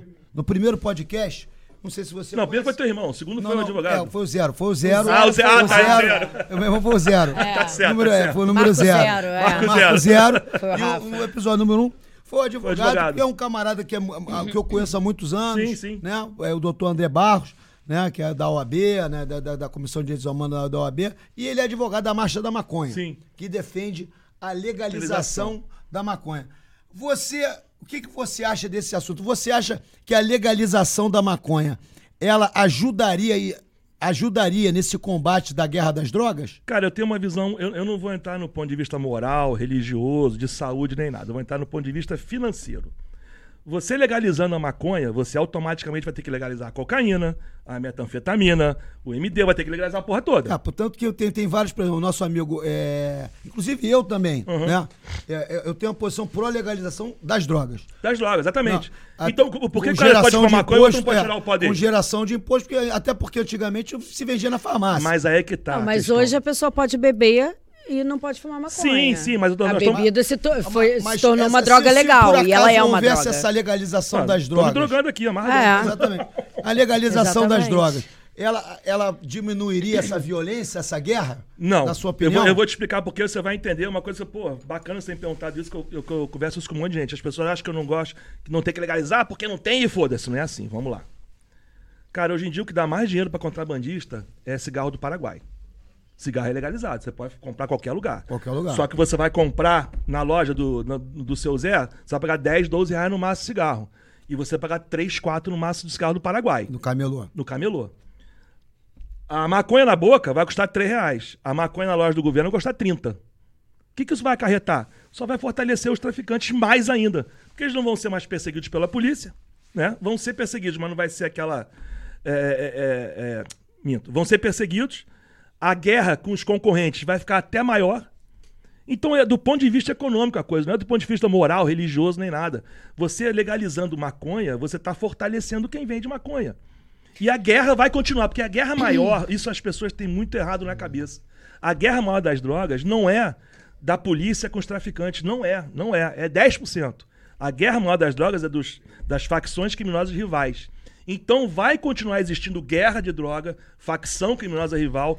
As crianças vão, vão continuar sendo vão continuar sendo é, é, convidadas, convidadas para trabalhar, trabalhar no tráfico do mesmo jeito. Só que com mais força, porque eles agora a repressão vai ser bem menor em cima dos traficantes. Mas eles, eles vão ter arma do mesmo jeito, eles vão ter, ter muito mais dinheiro, vão ficar muito mais poderosos. E aí eu tenho uma pergunta para fazer sobre isso. A gente está falando de uma ponta do uhum. tráfico de drogas, né? Uma Por... ponta é boa, hein? É, é, uma um, ponta. é uma ponta, por quê? Continua do hotel, Porque ponta. Aquela, aquela droga que chega né, na comunidade, que chega no morro, na favela, ela vem de algum lugar. Sim, e, do Nordeste. Toda do Nordeste? A maioria. Não tem nada vindo de fora. Paraguai também vem muito. E como é que ela entra no país? Entra de caminhão caminhão. Sim, mas como é que é isso no, na... Porque a quantidade é muito grande, não tem efetivo para poder reprimir isso suficientemente. Você tem noção da quantidade de toneladas de maconha que chega todo dia? A polícia, você, você pode acompanhar a Polícia Rodoviária Federal, eles aprendem toneladas e toneladas. Só de cada 200 toneladas eles conseguem pegar 10, porque não tem gente, não tem efetivo. É, é que, é, é, e o Brasil é um país continental, cara. É impossível você controlar isso aqui. Não tem como. Isso aí não, não vai ser. Não, não, vai, não vai ser reprimindo fronteira, essa coisa. Que primeiro que Cara, a fronteira brasileira tem que ter 3 milhões de policiais para poder cobrir tudo. É, é muito não grande. tem como, cara. Não tem como, entendeu? Então, o meu, a minha. Você não meu... acha que o Exército faria um bom trabalho nesse, nessa questão da, da, das fronteiras? já faz, já militares? faz, mas não tem efetivo suficiente. O Brasil é, é, é, é, o sétimo, se não me engano, o oitavo maior país do mundo, cara. É muito grande, é muito, é muito rio. A quantidade de afluentes do Amazonas e tudo, você não tem como controlar isso. Uma, uma, uma coisa também que eu acho bacana a gente deixar bem claro para quem está vendo é, o consumo de droga no Brasil já foi descriminalizado há muito tempo. Não tem ninguém preso no Brasil. É, a, a, pena. a nova lei de antidroga, inclusive aproveitando esse, uhum. essa deixa. Essa nova, tinha o 278, que era do Código Penal, veio a 6368 e veio essa, no, essa nova uhum. lei, né, onde o, o cara for flagrado cheirando pó. Basicamente ou... toma um esporro do juiz. É, praticamente toma um esporro do, do, do é. juiz. Porém, é, de todos os crimes ali previstos, daquela lei, eu não esqueci o, número da lei, uhum. da lei antidrogas, é, o crime de lavagem de dinheiro é o que é, que é, que é cometido com as maiores penas. Sim, sim. Mas, segundo o André Barros, que veio aqui, existem pouquíssimos inquéritos sobre isso. E, e ele disse que, por isso, que ele acha que não há combate a, a, de fato. De novo, existe uma delegacia de combate ao, ao crime de lavagem de, de, de, dinheiro no Rio de Janeiro. Nós somos, se não me engano, hoje em dia, 8 ou 9 mil policiais é, em atividade. Desses 8 ou 9 mil, trabalhando mesmo, deve ter uns 4 ou 5. Então, Sadam, quantos traficantes tem no Rio de Janeiro? Quantos milhões esses caras ganham? E tem uma delegacia para reprimir tudo isso? Não é má vontade da polícia, é realmente é falta de efetivo, é falta de condições de trabalho. É isso que as pessoas têm que entender. Então, em falar nisso, você está com 33 anos de polícia, uhum. né? O que que mudou de forma positiva e negativa daquele primeiro dia que o Túlio, com 19 anos Porra, de idade, chegou né, com aquela máquina de escrever Hamilton, né? Que botava aquele carbono, eu me lembro do meu início do rádio. Quando funcionava, né? Início do rádio, né? Enfim. Aí também era o mesmo esquema, tinha que botar aquele carbono, uh -huh, aí uh -huh, batia uh -huh. a merda toda. Aí, ih, o carbono tá ao contrário, bate tudo de novo, uma, ou seja, uma merda. Enfim, o que, que mudou de forma positiva e negativa da Polícia Civil que você encontrou há 33 anos atrás, com 19 anos, e essa que você trabalha hoje? Então, é, é, é bem semelhante ao que aconteceu com a segurança privada. É a profissionalização do negócio. E agora, teve concurso agora, semana passada, para policial. É mais difícil entrar para a Polícia do Rio de Janeiro do que fazer medicina na USP. É, em média, 600 candidatos por vaga. Entendeu? E hoje em dia a Polícia Civil exige o, terceiro, terceiro, grau, grau terceiro grau. Então, é, virou uma, uma, eu posso até dizer, uma profissão elitizada. Porque é uma parcela Quanto mínima ganha da sociedade. um policial civil que entra agora? Inicial, algo em torno de 6 mil. Sim. Inicial, 5, 6 mil. Eu já tô há 30 anos e ganho mais ou menos o dobro, um pouquinho mais do que isso aí. Né? Que não dá pra nada, mas tudo bem. Na Zona Sul é foda. Enfim. então eu acho que atraiu agora, como eu estava falando mais cedo, atraiu agora uma camada da população muito mais elitizada, muito mais preparada, porque e, e até pela questão do terceiro grau, mais madura. Eu com 19 anos fiz muita merda mesmo. Não tem como. Você com 19 anos mesmo. Tu não fez merda pra cacete. Então agora, hoje em dia, o cara pra entrar pra polícia tem que ter no mínimo que, uns 24, 25 anos, 23 anos. Sim. Então você já tem uma o certa diploma, né? maturidade, uma Mas certa é qualquer tipo de diploma, qualquer diploma qualquer de terceiro grau. Então, hoje em dia, os policiais estão bem, bem mais preparados para lidar com o judiciário, para lidar com defensoria, para lidar com, com MP. Então, tá até o mesmo nível, digamos assim. O que, o que eu achei só que caiu um pouco, cara, é. Pelas, pelas, nós, nós fomos governados por dezenas de anos por bandidos. Isso aí é público e notório, todos foram presos. O que acontece? A polícia, durante esses 20 ou 25 anos dessa, dessas quadrilhas no poder, foi muito enfraquecida. Né? E a nossa imagem ficou também igualmente enfraquecida. E isso está se resgatando hoje em dia. Quantos playboys de boa família você conhece que estão na polícia hoje em dia? Até do, do jiu-jitsu? Vários. Vamos Vários, falar. vários Pô, amigos de classe média que não vamos realmente. falar, hoje não vamos falar o nome, Não depois pode. Mas você sabe. É, não, né? não, tem um monte de E gente é- e é o tipo que do- optou, optou por, por, E, e é orgulhoso, pela é carreira. feliz, é sim, realizado é, pela exatamente, parada. Tem muitos na Core, pô, vários Sim, faixa preta. vários amigos lá. E, e- e a população tem a ideia errada que a polícia é despreparada. Não, cara, nós somos das melhores polícias do mundo. Vem policial do mundo inteiro fazer curso com a gente, na Polícia Civil do Rio de Janeiro. A CORE é uma das instituições de operações especiais mais respeitadas do mundo, cara. Eles dão aula para Navy SEALs, dão aula para Marines. Mas foi colocado na cabeça da população que nós somos despreparados. Enfim, aí já é um projeto político, é uma coisa. A discussão jamais, né, alonga.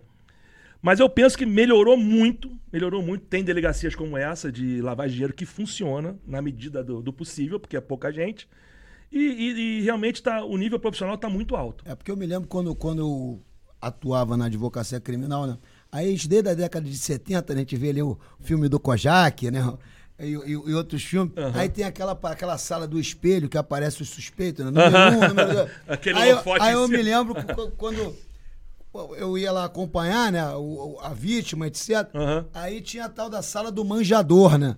Que na verdade, em vez de ter aquele espelho, a pessoa dava uma Sim, olhadinha, era uma olhadinha. pelo é. buraco da É, fechadura, isso é pela. isso. Isso é a criatividade do brasileiro É, para mas- suprir uma falta. Mas já, já melhorou, já, tem, já temos espelho ou continua dando olhada pela, pela, pela fechadura? Não, toda delegacia hoje em dia tem o. Tem, Tem a sala tem, de espelho. tem, tem, legal. É só para esclarecer, É. tipo, esclarecer os, os nossos espectadores, né? Porque eu me lembro da época que eu falei. Eu, eu, eu cheguei, era moleque, tava estagiando. É, era assim mesmo. Fui lá acompanhar. Era um buraquinho na Era um porta, você buraquinho olhava ali, ali. o cara É chamada mesmo. sala de manjador. Isso. manja- manjador pra mim é outra coisa.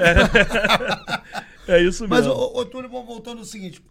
É, existe, né? é, infelizmente, a polícia, ela sempre é acusada, ainda mais a polícia militar, que é que cuida do policiamento ostensivo. Né? Há pouco tempo atrás, né? aí sempre tem a questão do, do. Ah, sempre aborda o preto, sempre aborda. Teve um rapaz que foi comprar pão, né? e foi confundido com traficante, com alguma Sim, coisa do sim, bandido, e sim, chegou sim, a ficar preso, depois foi libertado. Sim. O que, que você acha dessa, im- por que de- dessa imagem da, da polícia?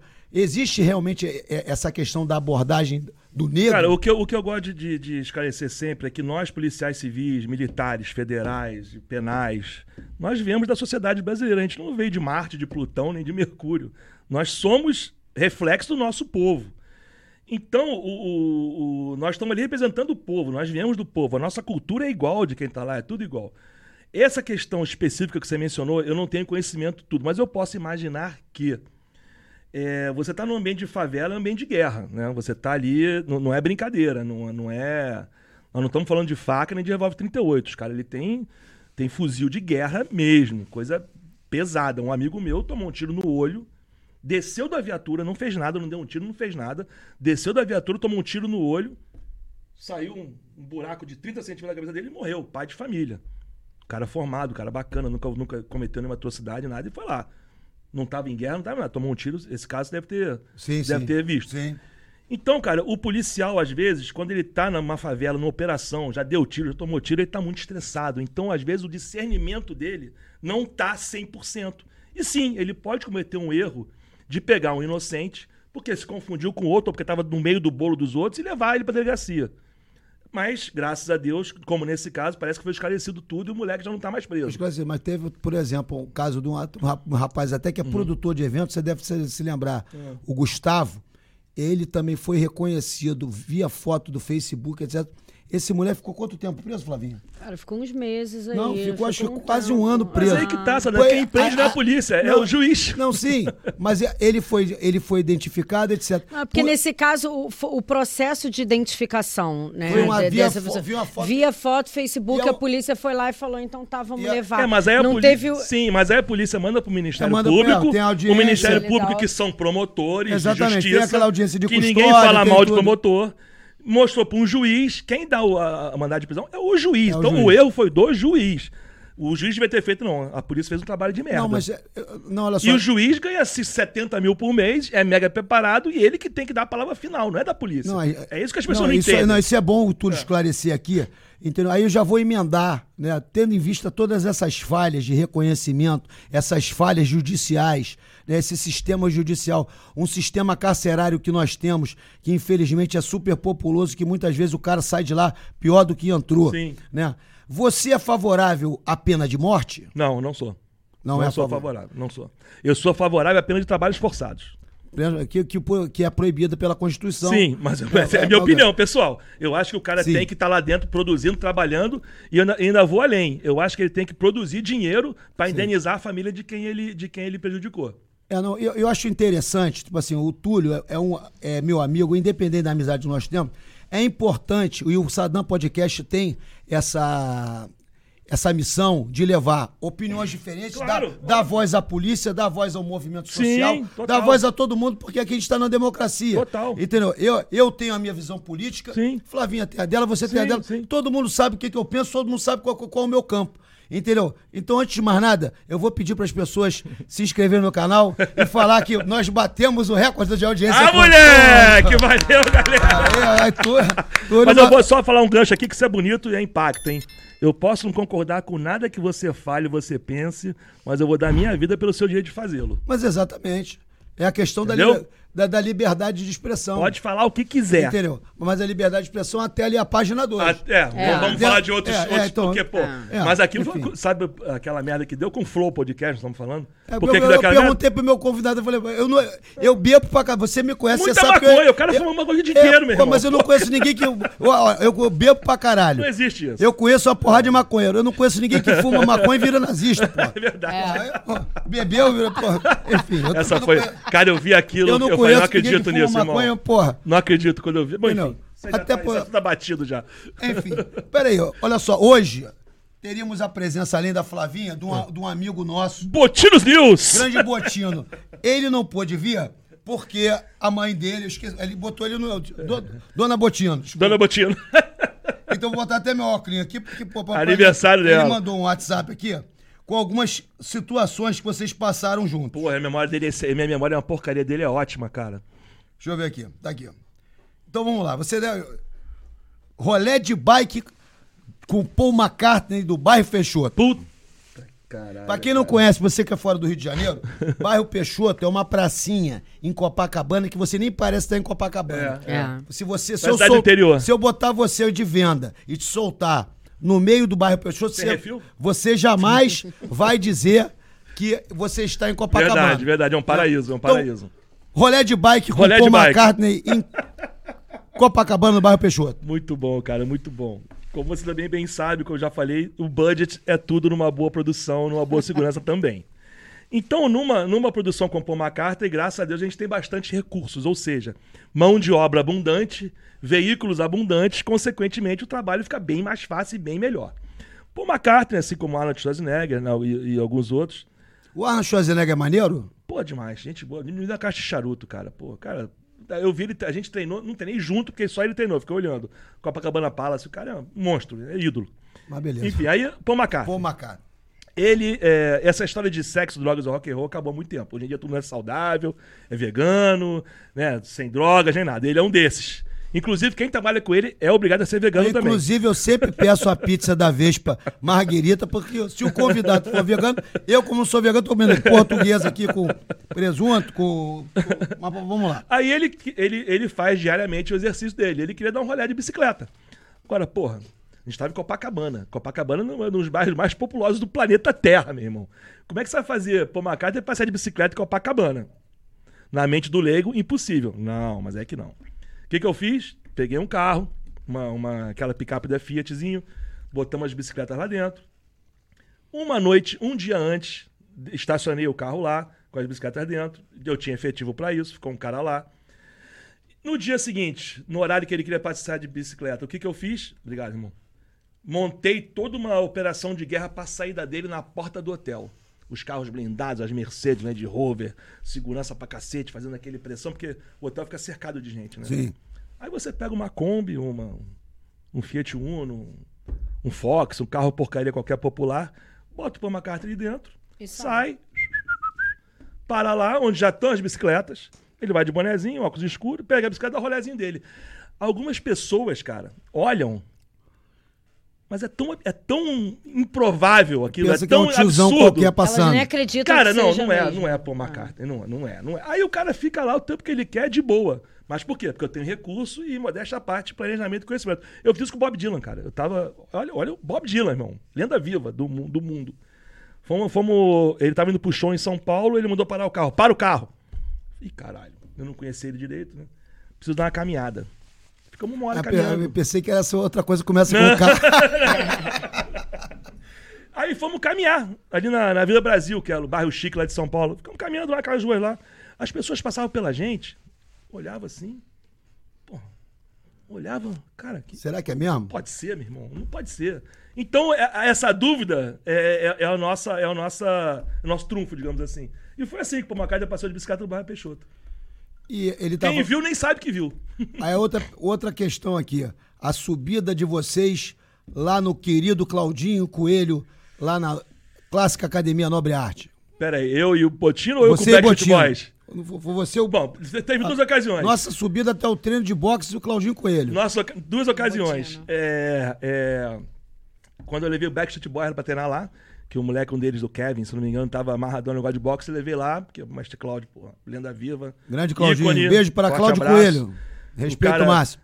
É, apesar é, da a origem dele, né, que infelizmente favela é, é sinônimo de, de criminalidade no Rio de Janeiro, infelizmente é uma realidade. Eu gostaria que não fosse assim. A população, todo mundo aqui, você anda na rua de madrugada com medo. Não adianta. Isso aí é Rio de Janeiro, cara. Isso aí não adianta. Então eu e ele fomos treinar boxe lá em cima uma vez. Só que o Botinos News me falou que conhecia o caminho e foi por outro caminho. Pô, quando eu vi, meu irmão, eu tava lá cercado dos caras lá, dos meninos do movimento. E aí, o que, que A minha sorte é que eu sou grande, eu tava bem mais magro, tava saradão na época. Pô, todo tatuado. Aí eu falei, pô, irmão, tô indo treinar boxe ali. Pô, tá o quê? Do UFC? Não, já fui, a gente tô devagar. Aí, menino, leva ele lá. Aí o cara me levou lá, foi isso. Só que, porra, o que, o que mais deixou. Eu já conhecia E isso, e mas o o mais deixou o Botinho apavorado. Meu irmão, aqui tá o traficante, armado, com radinho, e aqui tá o PM. A 20 metros um do outro. Coisas que só no Rio de Janeiro acontecem. E você for explicar isso pra algum estrangeiro, você não vai conseguir. Com o Backstreet Boys foi isso. Ele queria ter na boxe. Falei, cara, o melhor lugar de boxe do Rio de Janeiro, Cláudio ficou Coelho. amarradão. Porra, lindo. Tem foto lá com ele, tem tudo lá. Aqui, ó. Saída dos atores do Triplo X no Lounge em São Paulo. O Amaury Bittetti fez parte do time dessa, dessa vez. Atores entrando em carros errados e etc. Que história foi essa dos atores do Triplo X? Inclusive, falando Triplo X, muitas vezes me, me confundem com aquele cara. Só que me chamam de Gin Diesel. Vin Diesel. Gin Diesel. então, a gente, a gente fez o lançamento do, do filme aqui no, no Brasil, né? Eu, eu fiz quase todos que vieram pra cá. E veio o Vin Diesel e toda a trupe dele, cara, filmaço. E, e, cara, não foi o. O Botinho tá errado, foi Velozes e Furiosos, não foi. é, Velozes e Furiosos. não foi, não foi o Triple X. Aqui, não. aquele que foi, que foi filmado aqui no Brasil, né? E não, não, foi um outro- outro depois. Acho que foi, acho que foi esse. Cara, aí a gente tem uma uma frota de carro, cada uma designada pra um cara, um motorista e, porra, nós fomos numa boate lá em São Paulo, cara. As pessoas descobriram onde estava, alguém sempre, alguém sempre vai vazar isso, e fomos cercados por duas mil pessoas. E tivemos que levar os caras pra dentro, pra dentro dos carros na base da porrada. Inclusive, uma coisa que eu gosto sempre de falar também. Mas er- erraram os carros? Entraram no carro errado? Irmão, aí é o carro que tiver disponível. Pula no carro e vai embora. Não tem como ficar escolhendo. E os carros são sempre blindados, justamente por isso. Não é por causa da violência, de tiro, de revólver, de nada, não. É porque os fãs ficam dando porrada no vidro. Então, se um fã der porrada no vidro e quebrar o vidro, vai se cortar todo, vai ser uma imagem horrorosa, entendeu? Então a gente usa carro blindado por, por isso. Essa é a história do Botinos News. Item número 4 de Botinos News. Lá vem, moleque. Fila da noitada em Brasília, onde teve que dar um corretivo numa rapaziada que estava meio emocionada, digamos assim. Cara, a gente, a gente foi fazer um. Steve Wonder em Brasília. Fomos fazer um, um, um evento do Steve Wonder lá em Brasília. É, aí, pô, a gente teve um, um horário de folga. Ah, vamos dar um rolê aí, vamos. Vamos conhecer a noite de Brasília. Entramos numa botezinha, maneira lá. Até tocava sertanejo, mas tudo bem. Aí bebemos negócios, coisa tal, estamos brincando e fomos na fila pra pagar. Cara, no que eu tô na fila pra pagar, tinha umas três ou quatro meninas sozinhas. E o palhacito. Aí, gostosa. Aí, sei o que, passando a mão nas mulheres. Eu falei, meu irmão, vamos respeitar as meninas, cara. Deixa de ser palhaço. Aí o cara vira pra mim, pro Botino. Ih, qual que é, meu irmão? Aí já viu nessa. Aí, Aí te- te- Aí- teve que fazer uma, uma, inter- uma- é, como digamos, uma intervenção. Aí, essa tu já viu como é que é, né? A gente é da paz, mas a gente também não foge da guerra, né? Cara, eu tenho um caso aqui uma vez, eu estava tocando num, num evento que tinha na Zona Oeste. E hoje em dia, né, a, a lei mudou, né? É, o estupro ele se fundiu com, a- com o atentado violento ao pudor. Sim, sim. Porque antigamente o homem não podia ser estuprado, porque Sim. estupro era, é- é- era Conjunção com mulher, carnal. conjunção carnal, que É. é. pênis na vagina. Isso aí. Então o homem era violentado. Exatamente. É, ato diverso. Atentado violento ao pudor. Ato diverso, da, libidinoso diverso É, da conjunção carnal. exatamente, exatamente. Então, tipo assim, hoje em dia, aquele beijo de língua forçado, Já que é muita estupro. gente, o pessoal antigamente fazia, ataque soviético. Passar a mão nas partes. É, exatamente. E É. hoje já, é co- já entra no crime É de isso aí, estupro. exatamente. Aí, Túlio, eu tava. é, Agora eu, eu sou televisão, mas vou contar essa história. eu tava nesse. churrasco- Aí tinha, é um churrasco que tinha um, um churrasco de Tu tá solteiro também, né? Tá Tô, solteiro, tô. então pode contar Churrasco de cafta. E ele tava pegando churrasquinho. Tinha que a única coisa que. A cerveja tinha lá em cima do DJ. O churrasquinho tinha que descer. Aí nisso, cara, vem um cara. Porra, aí agarra a mulher assim. Me solta, me solta, me solta. Aí a mina saiu correndo. Mesmo depois volta a mina com dois canas mesmo. A mulher era promotora de justiça. Uh, que lindo, Deu- hein? Aí, na, aí na época foi atentado violento, deu voz de prisão no ato pro cara e o cara puxou uma cana. Entendeu? Então é um negócio que é. Como você vê hoje em dia é, essa, essa, essa questão dessa mudança e, a- e a questão da. é, que as mulheres passaram a denunciar mais essa violência Sim, sim. que elas sofrem. Tem, É, o- tem os dois lados da moeda. Eu falo muito sobre isso no meu Instagram. Inclusive, até ontem também fiz um story sobre isso. Tem os dois lados da moeda. É, infelizmente, aí todo mundo é honesto, né? Então, o- da mesma maneira que essa lei Maria da Penha, essa mudança para estupro, tudo isso foi sensacional. A mulher que realmente é vítima, ela é amparada pela lei, o negócio funciona. Eu a já delegacia de mulher funciona bastante. Não, todas as delegacias. Eu, hoje em dia, É, a eu já- eu já mulher fui. é mais para inquérito, mas sim. na minha delegacia eu já mesmo, acompanhei alguma, algumas Todo pessoas. plantão tem um ou outro Maria da Penha. Todo plantão tem. Então o que acontece? Eu já cansei de ver chegar casal com viatura da PM delegacia, a mulher falou que bateu isso, aquilo, aquilo, outro. Porque muita gente acha que a polícia é fantasma, né? Quer dar só um susto, mas não é assim que funciona. E o cara vai preso, vai pro xadrez mesmo, fica preso, fica na merda. E muitas das vezes as mulheres choram, pedem pra tirar.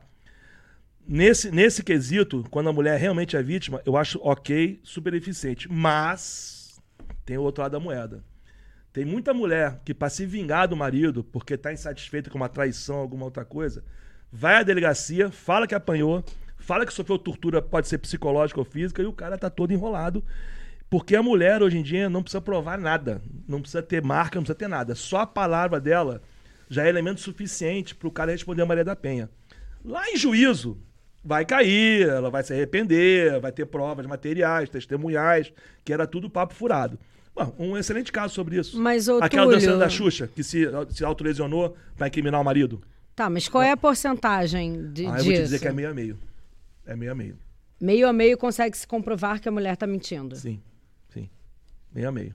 E eu vivo isso no dia a dia, eu não vivo isso na forma empírica. Em que, em que momento não. se É comprova a isso? dia. De- de- Dentro É, do processo? de que maneira você Geralmente, consegue comprovar eu posso isso? falar que 80% das vezes a mulher se arrepende do mal que tá fazendo pro cara e, e- e conta a verdade. Geralmente. Conta a verdade ou ela se sente amedrontada? Não, ela conta a verdade ela porque tá... ela se arrepende. Ela se arrepende. Porque a, a- a- a justiça hoje protege muito a mulher. Se o cara. Se ela tiver uma medida protetiva contra o cara, ele não pode entrar em casa. Se ele entrar e vai ligar pra PM, ele vai ser preso na hora. Inclusive, a Guarda Municipal também tem uma patrulha só disso. Na minha área, que é o Grajaú e Vila Isabel, Tem uma viatura da, da, da, da Guarda Municipal Só para específica para violação. isso. Violação de medida protetiva. E eles já, eles já têm já tem mapeado na área todas as mulheres que têm problema com o marido, que já fizeram registro de ocorrência e medida protetiva. Então o negócio funciona, cara. Funciona. E desde quando isso acontece? Ah, de- desde quando a Maria da Penha ali? Já tem uns 5, 6 anos? Tem 10 anos já, né? É, quase 10 anos, né? É, mas de uns, mais de uns 4 ou 5 anos pra cá se, se intensificou bem isso. Bem isso. Entendi. Então. Túlio, vamos a É mais porque um. eu, eu não trabalho no campo filosófico. Não, eu tô é- no dia a dia é só- ali, eu vejo ali. Ontem mesmo ligou uma mulher pra eu delegacia. tô- Oi, tudo bem? Eu queria tirar uma queixa que eu fiz contra meu marido. Eu falei, cara, não, não é assim tirar É, não- uma queixa, é em juízo. Você vai lá e É fala. em juízo, enfim. Mas é assim, muita, existe mentira de, das duas partes. Sim, sim. né? Então sim, é aquele sim. negócio. A mulher foi ali, mas pelo menos a rede de proteção aumentou em muito. Mas as consequências pro homem agressor, o de verdade ou não, ou o culpado, é- são muito graves, cara. O cara vai preso, o cara se enrola todo o resto da vida. Mas se, mas se agrediu, tem que se fuder mesmo. Tem- Se agrediu, mas e, e se não agrediu e a mulher tá só querendo sacanear o Que- cara? que prova- Tomou um chifre e quer se vingar do cara. É, mas tem- Existe um levantamento que na pandemia, em média, três mulheres foram vítimas de feminicídio por dia. Como é que a gente Olha consegue só, eu proteger sou, eu sou contra mulheres? esse termo feminicídio. Eu sou contra esse termo. Eu acho que homicídio é matar um ser humano. Isso aí não serviu de nada mudar esse termo para feminicídio, só ficou uma coisa mais rebuscada que na Não, prática. mas não- independente disso, a, gente, a gente volta no que a gente está Sim, falando, né? No que a gente Sim. está falando da violência contra a mulher. Sim, sim. Então, quer dizer, a gente teve em média Aumentou três... porque as pessoas. Tanto aumentou feminicídio, como aumentou suicídio, como aumentou depressão, como aumentou tudo. As pessoas não conviviam antigamente. As pessoas saíam de casa de manhã, trabalhavam o dia inteiro, ia para casa, via televisão e dormia. A partir dessa, dessa- desse período que a gente passou aí sombrio, que as pessoas foram obrigadas a conviver diariamente, uma do lado do outro, sem ir pra lugar nenhum, sem fazer nada, os conflitos aconteceram. Tanto com, contra a mulher quanto com o homem. Eu, eu já tive homem que chegou à delegacia todo espancado, todo arranhado pela mulher, pedindo pelo amor de Deus para tirar a mulher de casa. Aí você não pode fazer nada, porque não tem uma lei Maria da Penha para homem. Entendeu? Então, é, esses dados que, que realmente impactam assim. É, mas para isso também Mas existe. são muito limitados esses dados. É, é, piorou tudo, não piorou Ah. só feminicídio. Eu, eu, quando eu era advogava, Eu não tô dizendo que não tenha ocorrido, não. Total. Mas não foi só contra as mulheres, foi contra todo mundo. eu quando advogava, eu, tomara que, que a pessoa não esteja. Não vou ver, mencionar nome, mas a, a pessoa, porra, tomara que não esteja vendo, vai ficar puta. Mas enfim. o que, que aconteceu? Você falou que não, não, não, tem, não tinha Maria da Penha. Mas, por exemplo, tinha um cara, né, que era conhecido e eu conhecia também, conhecia o casal. Uhum. E realmente já tava a porrada comendo, mas a mulher metia a, a- a unha nele. Aí eu falei, o que, que a gente faz? Eu falei, cara, ela não quer sair de casa e não sei o que. Eu falei, separação de corpos. Sim. E entrei com a separação de corpos. E cheguei na petição, falei, pô, filha, eu tentei um acordo, aí falei tudo que acontecia. Ela ficou puta comigo. E- no final das contas, a mulher parou de falar comigo, aí depois o cara voltou pra ela, agora nenhum dos dois fala mais comigo. aí é mais ou menos isso. Mas olha só, uma coisa que eu sempre falo, eu acho muito importante isso ser bem, bem reforçado para quem estiver vendo aí. A primeira vez que a mulher é agredida, a culpa não é dela. Da segunda em diante, a culpa pra mim é dela. Eu não, não acho que Não, a vítima culpa não pode dela, ser não. culpada. Não, não, não tô falando culpa, Porque a partir do momento que você fala que a vítima é culpada, Não, não, você veja isenta bem, veja o bem, não. espancador Não, da não, não, não, culpa. veja bem. A primeira vez a culpa não é dela. Se ela passou a aceitar aquilo, aquilo virou a realidade dela, o cotidiano dela, e ela continua aceitando, ela não é mais vítima. Ela tá. Ela é o tá quê? dando- é que nem um sadomasoquismo. Ela tá dando a permissão pra ser agredida. Tá entendendo o ponto de vista? Mas A primeira lega- vez, o cara legalmente existe permissão para ser Não, eu não tô agredido? legalmente, tô conversando aqui Não, papo tô- pessoal nosso. Beleza. Você tá entendendo? Eu, eu, eu, não entendo assim, tudo. Eu Realmente, tipo assim. tudo bem, mas muitas é vezes, minha a, muitas vezes a pessoa. Quantas, é, quantas vezes a pessoa chega e atura? Muitas vezes por questões financeiras, por questões Exatamente. psicológicas e etc. e. Exatamente. Então, Porque o é- cara que. a o mulher- cara, olha só, o mulher- perfil do cara que bate, ele é o cara que ele é abusador em tudo. Ele não Sim, começa batendo. tudo, sim, sim. Não, ele não começa batendo, né? Então ele tem um perfil abusador. Quando ele chega ne- nesse ciclo, né, de bater, a mulher, ela já tá psicologicamente dependente daquela situação. total, é uma... financeiramente, tudo. Não, exatamente. Às vezes não financeiramente, Sim. muitas vezes sim. Sim, sim. E todas psicologicamente. Tô falando porque eu, sou formada em psicologia também, tá, Túlio? assim. Ih, que perigo. Vamos ser É. Fudido. Então, assim, a gente está falando de, de uma situação que tem diversas variáveis e que a mulher, ela de fato é uma vítima na situação Mas inteira. hoje em dia, hoje Então, em dia assim, ela quando- tem mecanismos pra acabar com isso. Ok, e como é que é o mecanismo para acabar com a sua baixa autoestima, com tudo isso? Tratamento psicológico.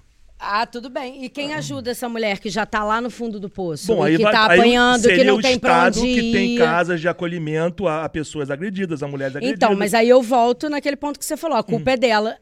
A culpa é dela, como assim? Porque ela tá num ciclo ali de dependência psicológica, de dependência financeira. Entendeu? Mas você é há de muito mais que ela- difícil. ela permite que isso se- Usar a palavra culpa é. Então vamos mudar a palavra. É. Ela permite que isso continue acontecendo. Não, ela não consegue sair daquilo. Mas ela tá permitindo. Não. Ela não consegue sair daquilo. Ela- ela- ela Mas pode- aí tudo bem. Aí você chega pra entendendo? mim e fala: ah, ela permite que isso aconteça. Sim. Aí o que, que isso significa na prática? Vamos deixar esses homens baterem, vamos deixar esses homens matarem, Não, vamos, não criar vamos fazer nada. que socorram a mulher. E esses mecanismos já foram criados. Ela que não tá acionando aquilo. Os meca- É muito fácil você. É, cara, cara, como é que é teu nome? Desculpa. Flávia. Flávia. Um- um- é a coisa mais fácil do mundo você ferrar a vida O do homem se número você quiser. 180, ele funciona? Gente, mas o homem ferrou a vida da Não mulher a vida 80, Tem inteira. delegacia no Rio de Janeiro todo. Qualquer bairro tem delegacia. Se você for uma dele- se você é uma mulher que tomou um tapa na cara, se você for uma delegacia, o meu marido me deu um tapa na cara. Ele vai ser expulso de casa na hora. A mulher sai com a medida protetiva na mão na hora, cara. O negócio funciona. Talvez o que esteja faltando é uma divulgação maior disso. Tudo bem, ah, mas aí é uma série de questão de medo, de dependência. Tudo isso tem que ser discutido. Mas apanhou uma vez. Ela tem como encerrar esse ciclo logo da primeira vez. Agora, se ela deixar aquilo continuar, se ela. Não, mas, não, mas coitado, ele tá nervoso, tá desempregado. Ela mesmo fica criando desculpas para aquele negócio continuar. Entendeu? Então, é- falta algum momento que a mulher acorde pra vida, porra, não quero mais apanhar, vou tomar providência. Se tivesse feito isso desde a primeira vez, não estava sofrendo há anos, como eu vejo muitas É, mulheres mas o que, sofrendo. o que a Flávia falou é um negócio que, que tem que, que, que eu acompanho e que tem a ver, é, inclusive Uhum. as pessoas que eu acompanhei a delegacia, foram as quatro mulheres pelo menos que eu acompanhei a delegacia e que tiveram que ser convencidas a tal, Sim. muitas vezes porque estavam ameaçadas, muitas vezes porque tinham um contato é, é, de amizade com a família do sujeito, Sim. né? E, e tudo começa é, com um grito, tudo começa com pequenas coisas até, quando chega na agressão, na agressão física. quando chega na agressão já vem todo um processo de humilhação, Exatamente. entendeu? De, de, de, de- como é que se, se É, fala? aquele cara já minou tanto a sua autoestima que você não consegue nem visualizar uma maneira de sair daquilo. Você, é, é isso que Não, acontece. entendi, assim, entendi. a mulher já se acha. assédio, a mulher já se acha tão inferior, tão dependente, já É, tá é, tão humilhada. é um negócio assim- Que pra ela conseguir sair daquilo é muito difícil. Não, e, e entendeu? é interessante que não é, não é só a gente pobre, porque não. a Todas as gente- camadas da sociedade têm isso. Não, todas as camadas, não, independente, É, é no pobre não é pior, porque É. muitas vezes tá, tá- tá ali de- de- dentro do, do- do- do- é, não tem, não tem é, a sabedoria, você interior, interiorzão do Brasil e etc, que não sabe, não tem, aí ele não tem um 8-0, É, aí não é, tem muita é, vezes, nem é. delegacia tem, e sofre, não só sofre abusos é, é, de porrada, como abuso sexual e fica Aí, aí é uma vida inteira. questão, cara, de informação e, e educação da população. A mulher tem que saber que ela tem mecanismo pra acabar com isso. Já cansei de ver delegacia isso, cara. Já cansei de ver. Vamos terminar Manda. as, as perguntas de Botino News. Vamos lá. É, quinta e última pergunta de André Botino. Ele tá mandando no programa hoje, hein? Ele tá man- é, o nosso roteirista demitiu o Fred. É, nossas aventuras em Londres, academia sem calefação na primeira noite, tentando entrar na academia do Cássio em Londres de madrugada, com a porta trancada. Que história é essa? aqui? As, as fomos dar- aventuras em Londres. Nós fomos dar um seminário de jiu-jitsu lá em Londres. Quer dizer, nós fomos. Eu fui junto de Amauri Bittetti e André Botino. Cara, e era, e, era, e era inverno londrino, né, meu irmão? Frio de menos 10, menos 15 graus, sei lá o quê. E a gente, como é muquirana, a gente tava dormindo na academia do amigo, Carson Grace Londres. A gente não pagou hotel nem hostel. A gente botou um... um Pô, eu, já, eu já dormi uma vez na academia do. Imagina Londres. Uma vez eu fui disputar um campeonato da Copa Ralph de Jiu-Jitsu na faixa azul 92. Aí eu, Muquirana, né, meu irmão? Peguei carona com o Casco, que foi, ficou na casa do mestre Crésio, e eu fiquei na academia do Crésio. Aí era aquele, aquela veneziana, meu. Era tanto frio que o casaco dava vazão, eu dormia com o casaco, mas com o kimono por cima, congelando. Mas fala lá. Aí nós fomos dormindo do dojo. Academia maneira, grandona, né? E lá tem calefação, né? A academia fica legal, temperatura legal. Só que, pô, nós estávamos dormindo, o cara que fechou a academia desligou a calefação, meu irmão. Quando deu uma, um e pouco da manhã, meia-noite e pouco, a gente começou a tremer de frio. Passamos a noite inteira pagando polichinelo, correndo para não morrer de frio lá em Londres. Essa é a história. É a história. Porque a gente não quis pagar hostel. Túlio, agora, hotel. Eu acompanho você nas suas redes sociais, você Uhum. não tem papa na língua, Uhum. e você defende aquilo que você acha que defende. Sim. Né?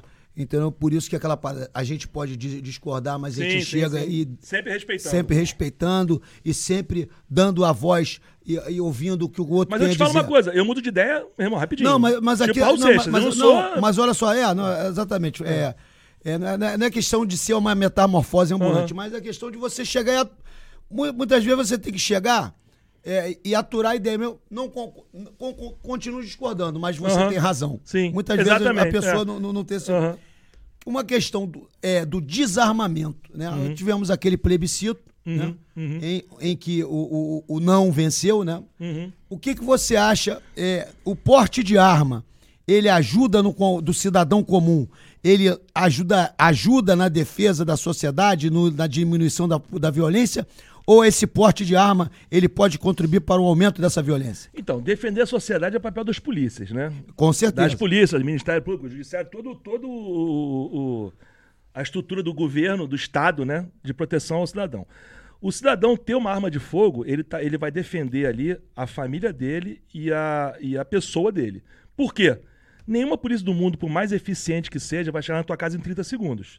Se você estiver na tua casa, você tá vendo pela tua câmera que tem três vagabundos arrombando, armado, você vai ligar o 90, vai chegar no máximo em 5 minutos, no mínimo, digamos assim, em 5 minutos. Você tendo uma arma em casa, você vai ter como se defender imediatamente. Isso é o posse dentro de casa, outra coisa é o porte. Eu sou totalmente a favor disso. Do po- da posse de arma Já vou aumentar no posse. né, mano? Do da posse. Desde que, como eu te disse, até na questão de acautelar arma, uma série de regras sejam cumpridas. O cara comprove que tem preparo psicológico para ter uma arma, ele vai ser testado no estresse, ele vai, ele vai demonstrar que ele tem habilidade técnica com uma arma de fogo, um vai ter que fazer vários cursos de tiro. Só nisso aí, Saddam, para comprar uma arma, fazer curso e legalizar armas, eu tô falando de mais de 15 mil reais. Então vai ser uma, uma parcela muito pequena da população que vai ter isso. Né? E aí eu, aí eu entro no outro princípio também da Guerra Fria. Por que, que a Rússia não explodiu os Estados Unidos? Porque sabia que os Estados Unidos podiam explodir a Rússia de volta. Então, é aquela coisa. O vagabundo brasileiro é covarde. Ele só vai em cima. Ele só, ele só vai na casa que ele sabe que vai ter moleza. Se tiver duas casas, uma com uma placa, aqui temos armas, a outra não temos armas, ele vai na que não tem arma.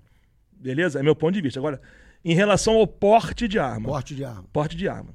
Desde que comprovadamente a pessoa seja uma pessoa de, de, digamos assim, notoriedade na sociedade, que realmente seja uma pessoa ameaçada, que seja alvo de, de, de sei lá, De Vingança, ameaça, qualquer coisa? Ou então que trabalhe com. com... com, com valores, É, alguma sim. coisa assim, ela, ela teria que andar armada também. Mas, eu, novamente te digo, muito criterioso, um processo demorado. Mas o ele- cidadão comum, você é contra o porte. Não sou contra. Eu acho que o cidadão comum, se ele deixar de ser comum e souber usar uma arma, é que nem o jiu-jitsu, meu irmão. Você mata uma pessoa em 10 segundos se você quiser. É, sabe, sabe qual é a minha opinião? Você vai usar Túlio? todo o seu jiu-jitsu sempre que você tiver um conflito com alguém? É a mesma, é a mesma, é mesmo parâmetro. Porque o, o- é, aquela- é aquele velho papo, né? É uma coisa muito clichê, mas é, mas é a realidade. Pessoas, armas não matam, pessoas matam pessoas. A pessoa pode matar outro com uma caneta no olho, meu irmão. Com certeza. Com, com martelo, Com chave de fenda, com, com- com violão, com, essa- qualquer coisa. Com esse cálice quebrado. E você, você vai concordar comigo agora. Você ter uma habilidade especial como o jiu-jitsu, você se torna uma pessoa. É, é- é muito mais difícil você entrar em conflito, porque você sabe o seu poder de destruição. Então, às vezes, você tem uma arma. Eu sou assim. Eu, antes de me meter em alguma coisa, eu vou pensar 10, 20, 30 vezes antes, porque a questão da arma, você pode matar, mas você também pode morrer. Pode morrer também, entendeu? Então, eu acho que é uma questão que a nossa sociedade ainda não está é, ma- ma- madura o suficiente para liberar geral. Você votou Então, a favor pergunta. ou contra o desarmamento? Você Eu se me lembro lembra? Quando é que foi isso? Ah, tem um tempo Tem já. tempo já. Não me lembro. Então não me foi um plebiscito. Eu, não eu, eu, eu, eu, eu votei pelo desarmamento. Eu vou te falar, só, só Flavinha, porque Hum. en- entre os grandes motivos, um dos meus maiores amigos da vida. É Flávio Pereira da Silva, era um cara do- mais ou menos do teu, do teu tamanho, né? Um cara que treinou jiu-jitsu um tempo, foi meu, meu amigo do Pinheirão, do anglo-americano. Era uma Pô, pessoa Pinheirão, que. caralho. Pinheirão, eu estudei no Pinheirão. É, Pinheirão, que Pinheiro- negócio é o Pinheiro é Guimarães. o Pinheiro o Guimarães era Pinheiro- boate. Pinheiro do Catete, que era o Caralho, pior. meu irmão. Olha só. Beijo, pro- pra, beijo, professor Armando. Olha aí, olha, olha aqui hoje o que o senhor criou aqui, ó. Só perdia pro Akigawa, né? É, mesmo? não, era, mesmo naipe, era o mesmo naipe. Pinheirão do. Catete. Então, pô, o Pereira, ele foi pro Maranhão, se tornou professor da UFMA, etc. E numa discussão de trânsito, né? Ele foi sair do carro, grandão, do teu tamanho assim, e tomou trechinho no peito e, e- e não foi elucidado, etc. Então, é, eu acho que aumentaria a violência, até porque uma coisa é você dar tiro num, num alvo de papel, outra coisa é você che- chegar e atirar no ser humano. Eu acho que sempre o cara, é, e você sabe aquela, você como policial, mais do que ninguém, o pessoal aqui no Rio de Janeiro costumou, fa- costuma falar o seguinte, coração de bandido mora na sola do, pé. sola do pé. Então o que que acontece? O bandido tem um cara, não sei se você vai se lembrar, eu esqueci o nome do irmão, que era, ele era Relações Públicas do Salgueiro, era um negão gigante, gente boa pra caramba, e ele tava voltando pra casa, aí o bandido chegou e enquadrou ele na Tijuca ali, voltando, saiu da quadra do Salgueiro, aí ele, sai do carro. Aí o cara esqueceu de avisar que ia tirar o cinto. No que ele meteu a mão pra tirar o cinto, fuzilaram o cara. Né? E quantas vezes o camarada chega e titubeia, porque o cara nunca atirou em ninguém. O cara não vai, o bandido não vai hesitar em atirar na sua cabeça se, se ele se sentir ameaçado, porque ele já tá ali Você tá me nervoso. contando várias histórias que quem tava armado fez merda. E eu vou te contar outras 50 de quem tava armado salvou uma vida. Então, isso, isso é uma. O, o ser humano, desde que a- o ser humano é ser humano, a gente se destrói mutuamente. Guerras e. Desde o tempo das cavernas, isso aí não vai acabar nunca. A gente é assim, isso é do- da, da- da nossa essência. Então, você me contando três histórias ruins, eu vou te contar dez boas. Me tira uma dúvida, Diga. Túlio, hoje, é, para você ganhar o porte ou a posse de armas, existe algum tipo de avaliação psicológica, Existe, psicotécnica? existe. Todo mundo fazer precisa fazer. Todo mundo tem que fazer. Você tem que passar por um instrutor de armamento de tiro formado, fiscalizado pela Polícia Federal. É, o, o armamento no Brasil é extremamente caro. Você não compra uma boa pistola por menos de 10 mil reais. Você gasta uma grana para fazer esses cursos. Então, não é assim. Ah, vou ali comprar um chiclete e um, um revólver. Não é assim. É assim para os bandidos. Para o bandido é liberado. É à vontade. E dizer que as armas legalizadas vão cair nas mãos dos bandidos não vai fazer a menor diferença. Primeiro que as armas que o cidadão comum pode comprar não interessam para os bandidos. Eles querem fuzis automáticos com, com um carregador de 100 tiros, que a gente chama de lata de goiabada. Isso não vende. Nunca isso vai ser permitido num país. Nem nos Estados Unidos é permitido isso, arma automática. Só semiautomática. Então esse papo de dizer que, que vai cair na mão de bandido, algumas vão, mas não, vai, mas não vai fazer diferença. Porque ele já tem o canal direto de comprar arma mil vezes melhor com a cama que está à venda. Se fosse assim, não podia ter vigilante de banco. Não podia ter nada. Até um, não podia ter um policial. Você é favorável que aqui no Rio de Janeiro, por enquanto, é proibido. Mas existe um, o nosso próprio amigo Marcelo Arari defende que sim. Você é favorável que a Guarda Municipal, dentro das suas atribuições, porte arma de fogo? Mil por cento. Quanto mais gente combatendo o crime, melhor, cara. Porque aí a Guarda Municipal ia, ia combater só o tipo de crime cotidiano: ladrãozinho de, de celular, ladrãozinho de rua. A Polícia Civil ia ter, a, a melhor, melhor dizendo, a PM, ia, ia ficar mais especializada, ia atuar em outras eh, regiões. E a Polícia Civil investigando. Eu acho que quanto mais gente contra o criminoso, melhor. O Guarda Municipal, cara, é, é- é- é um- é- eu considero o Guarda Municipal tanto policial quanto eu, dentro da sua atribuição. Então, se o, policia- o guarda municipal tivesse armado, devidamente treinado e preparado, eu acho que seria excelente, cara. Excelente. Quantos policiais mais nós Mas teríamos? você acha que não, de repente, haveria um, prob- é, um caso assim, por exemplo, aqueles conflitos com camelôs que eles se envolvem de vez em quando? Aí teria que uma. Aí, como tem no que Polícia Penal. que Teria se um- resolve teria um geralmente um grupamento especial pra cacetete, cacetete e, e arma de choque. Aí teria um grupamento especial que seria acionado, que Aham. o Rio de Janeiro dá, dá para fazer isso. Tumulto, vem aqui o pessoal preparado para isso, como o batalhão de choque faz. Batalhão de choque não dá tiro de, de, de, de revólver nem pistola nos outros, dá de eh, que borracha e. E quantas manifestações você já viu isso aí? Eu já, tomei, tiro- já tomei tiro de borracha. Mas era Dói pra polícia caralho. armada, não era? Então, É. mesma coisa. Mesma Você coisa. considera que bandido é tudo igual? Por exemplo, Não. da mulher que, que entra no supermercado para comprar um frango, Aham. para poder. Ou do outro assaltante que tá te roubando o celular. Então, o que que acontece? você- É, isso já existe na lei, o roubo famélico, né? O furto famélico. Não vai preso, não, cara. Paga fiança e vai embora. Furto no Brasil, ninguém vai mais preso. Paga fiança e vai embora. As pessoas, é, é, eu acho que tem muita falta de informação. Divulgam-se muitas falácias para impregnar a cabeça de quem não procura informação. Furto no Brasil, ninguém vai preso. Estelionato, clonagem de WhatsApp. Irmão, eu, eu já eu, eu faço pelo menos uns oito por dia na delegacia. Outro dia foi uma mulher que perdeu 45 mil reais. Se aquela pessoa foi identificada pela polícia, não vai ser presa. Vai responder um inquérito. Cada sabe disso, estelionato. Agora, e é, um, é um dos crimes mais difíceis de você pegar, né? Mas mesmo quando pega, cara, o cara, o cara sabe que ele vai roubar milhões, vai ficar três meses preso no máximo, quando muito. Entendeu? Então existe. Mas o que, que você acha sobre isso? Cara, é, é, então, o que acontece? Tudo tem que ser investigado. Eu, eu claro. não consigo te dar uma primeira. Ah, por quê?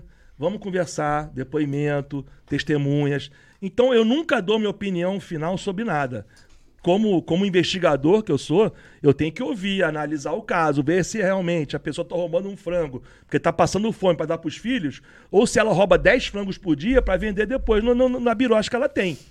Entendeu? Então, não dá para você ter uma opinião formada sobre tudo. Você tem, você tem que analisar todos os dados que vierem e, e dar a tua opinião final. E como eu te disse, eu mudo de opinião assim. Sem problema nenhum. O que eu te falei, você refutou muito brilhantemente, já vou repensar antes de falar isso de novo. Entendeu? Porque é o que eu te falei. Foi a primeira vez. Tem como não deixar acontecer a segunda. Mas aí tem uma série de fatores que a gente discutiu o que é. acontece. Já vou repensar isso.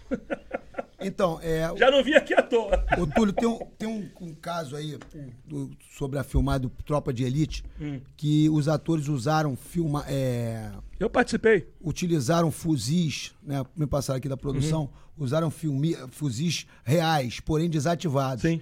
Que a, supostamente acabaram parando na mão dos traficantes que conseguiram reativar esses fuzis. Não, isso é papo furado. Isso é papo furado? Papo furado, isso não existe. Não existe? Não existe. Não papo existe. furado. Papo furado. Outra, outra coisa. Eu participei agora do Arcanjo Renegado. Não sei se vocês receberam pelo WhatsApp um, um vídeo você de tiro pra caralho da cidade. Era eu dando tiro cenográfico. Você sabia que o, aquele, o meu amigo Zé Mário, ele sempre faz papel de bandido ou de polícia. Ele fazia o papel lá do comandante lá do. Um beijo, Zé Mário Faria, grande ator lá do Vidigal. Ele sempre morre, ele tá sempre morrendo nos filmes. Uhum. E ele fazia no Arcanjo Renegado aquele, aquele comandante da PM corrupto também morreu. Ele sempre tá morrendo. Eu participei, cara. Foi filmar o dia inteiro, foi muito maneiro, cara. O, o, o, o, Túlio, é, mais uma questão agora policial, para a gente voltar para as celebridades. Uhum. É, atualmente, né, principalmente em São Paulo, a, a, a polícia está usando, precisa de APM, está usando câmeras. Então, e saiu hoje no jornal de hoje Sim. que esse, essa utilização de câmeras ela tem é, diminuído a, a, letalidade das abordagens Sim. e etc. O que, que você acha dessa utilização de câmeras? Mil por cento a favor. Mil por cento a favor. Porque é o que eu te falo, Sadam, nós viemos da sociedade brasileira. Dentro da polícia tem de tudo. Tem o cara vocacionado, o cara que dá a vida por aquilo, mas também tem muito pilantra que um dia vai acabar se ferrando, que tá vestindo uma farda ou tem um distintivo temporariamente, que é um bandido disfarçado ali. Então, a câmera, para um policial como eu, sou honesto e, e, e, tenho orgulho da minha profissão, da minha missão de vida, não é emprego, para mim só vai me beneficiar. Só vai me beneficiar. Os safados, os corruptos, né, que nem o Topa de Elite falou, realmente eles têm que ser contra isso. Eu não, eu sou mil por cento a favor. Porque só vai me beneficiar, só vai me proteger e vai evitar muita injustiça. Porque eu já fui vítima de injustiça, de mentira de vagabundo, que colou. Inclusive, você até é, colocou aí que foi é. investigado, foi é, grampeado exata, durante o exatamente, tempo. Exatamente. Né? Ô, Túlio, voltando pro tema é, celebridade. Uhum. Você é segurança de celebridade. Uhum tem, de, dentro desse meio aí temos aquele filme famoso, né, meu? O guarda, o guarda Costa, em que Kevin Costner, Kevin Costner e Whitney Quando ele veio ao Brasil, é. eu protegi ele, eu é. protegi então, ele. Eu fui guarda-costa guarda Costa. O Whitney é. Houston, The Bodyguard's Bodyguard, né, protagonizado por Whitney Houston e Kevin Costner, o guarda Costa se apaixona. Você tá solteiro, né, meu filho? Tô, então, tô, então tô. a gente pode fazer as perguntas. Já então houve, pode perguntar. Já houve, assim, algum, alguma fé, algum ciricutico com alguma Cara, protegida? Pior que não, pior que não. Ciricutico, eu até velho mesmo esse ciricutico. Pô, sou velho. Cara, nunca teve, não. Mas nem, nem por nada de. Nem por um princípio, não. É porque, cara, eu, quando eu tô trabalhando, eu fico meio robotizado, cara. Eu fico muito. Eu fico. Eu não sou isso aqui, eu fico muito sério, fico muito diferente. A pessoa que me conhece trabalhando, depois me conhece conversando, eu sou outra pessoa. Então, Infelizmente ou felizmente, isso nunca aconteceu, não. Nunca tive esse, Esse... E, e olha só, e existe algum. Se não existe, vou até, vou até te dar um, um, um, um bizu, né? Outro termo antigo, né? Eu tô ficando, a gente tá ficando velho. Olha só, existe algum curso, algum, algum, algum curso, algum um curso preparatório para esse tipo de segurança internacional? Cara, existir existe, que vai te ensinar as técnicas, mas a vocação, cara, não tem lugar nenhum que. É que nem a pessoa que canta, que toca violão. Você pode fazer aula com o melhor coach de canto, o melhor coach de música. Se você não tiver o dom, não tiver a vocação, não tiver o amor pela profissão, você vai ser um, um, um profissional medíocre. Eu nunca fiz curso nenhum, eu aprendi tudo na prática e aprendi sempre com os melhores, porque, como eu te falei mais cedo, eu já caí logo no olho do furacão, pô, logo pô uma carta. Então, eu já aprendi a trabalhar observando. Eu sempre tive muita humildade também. Eu nunca me achei o bambambam, bam, bam, apesar de às vezes ser mesmo. Eu nunca me achei o bambambam. Bam, bam. E sempre a pergunta que eu fazia, por mais idiota que ela pudesse parecer, eu sempre fiz. Tipo assim, por que, que você está em pé ali e não em pé aqui? Por que, que você está em pé com a mão assim e não com a mão assado? Entendeu? Então, através da observação, eu fui aprendendo e, modéstia à parte, hoje em dia, cara, eu tô num nível galáctico. poderoso, poderoso. Poderoso, como dia. O cara, vou contar poderoso. essa história do, do Poderoso, é interessante. Tem aqui o Poderosidade. Pod, poder, poderosidade. Poderoso era um, era um rapaz, né, que treinava lá no Carson, que tá, ficava sempre lá no Carson Grace, lá vendo o treino. E era um rapaz que, que tinha problemas mentais, etc. Uhum. O Carson veio treinar. Uhum. Aí ficava no canto, pegava o kimono, ficava, não fazia nada. Não uhum. fazia nada. Uhum. E todo final de mês, ele, professor, tem aqui, ó, pagamento de mensalidade. Dava 50 centavos na mão do cara. Então era o apelido dele era poderoso. poderoso. Então todo cara assim, meio poderoso, assim, meio maluquinho, etc. Aí Não tem aquela lista de nível de poderosidade? Tem o nível de famosa. poderosidade. Aí é. você procure na, na internet, é. Carson Grace, lista de nível de poderosidade. Muito bom, Aí cara, você vai bom. ver se você é um poderoso. É, muito né? bom. Porque muito poderoso bom. É, é, uma, é, é, meio maluco, é. é um cara assim meio enxerido, é, meio, isso aí. meio exaltado, entendeu? Então, poderoso. o que eu tava falando? Agora, agora eu esqueci. Tava falando poderoso, agora... Temos perguntas do nosso chat? Olha lá, como é que estão as investigações do caso Marielle Anderson? Não é da sua, não é da sua delegacia. Não, mas, mas, pelo amor de Deus, já tá finalizado, né, cara? Os caras estão presos, vão cumprir pena, só tem que descobrir o mandante, se tiver mandante. E aí, pô, já tá, já tá Você 90% pergunta do nosso, solucionado. Pergunta do nosso chat que estão que entrando já ali. Já tá 90%. Os caras estão identificados e presos, cara. Os caras, os autores do negócio estão identificados e presos. Falta agora descobrir o mandante, se é que houve o mandante ou se teve algum problema entre eles. Não, então, isso aí já é, é já está praticamente solucionado, cara. Praticamente. E com relação àquele rapaz lá, o, o Moise, né, que foi uhum, barbaramente uhum, espancado uhum, lá no, uhum. é, na Barra, né? Sim. Semana passada o, o, camarada lá, o Sérgio Camargo, falou que aquilo que, que era vagabundo. Como é que ele falou? Vagabundo espancado por vagabundos. Como mesmo é que, que tá fosse, esse caso? Mesmo que fosse, não tem nada a ver não isso. tem nada a ver uma coisa com a outra. Mesmo cara, que fosse, bandido, vagabundo, não, não, não, justifica. O cara ser morto a pauladas até a morte. Não justifica, tá errado, cara. É uma, isso é uma atrocidade, um, uma desumanidade. Não tem nem que falar sobre isso, meu irmão. Os caras têm que ficar presos o resto da vida. Mas, infelizmente, vão ficar um ou dois anos no Brasil presos e vão embora pra casa rindo. Agora eu me lembrei do que eu ia falar.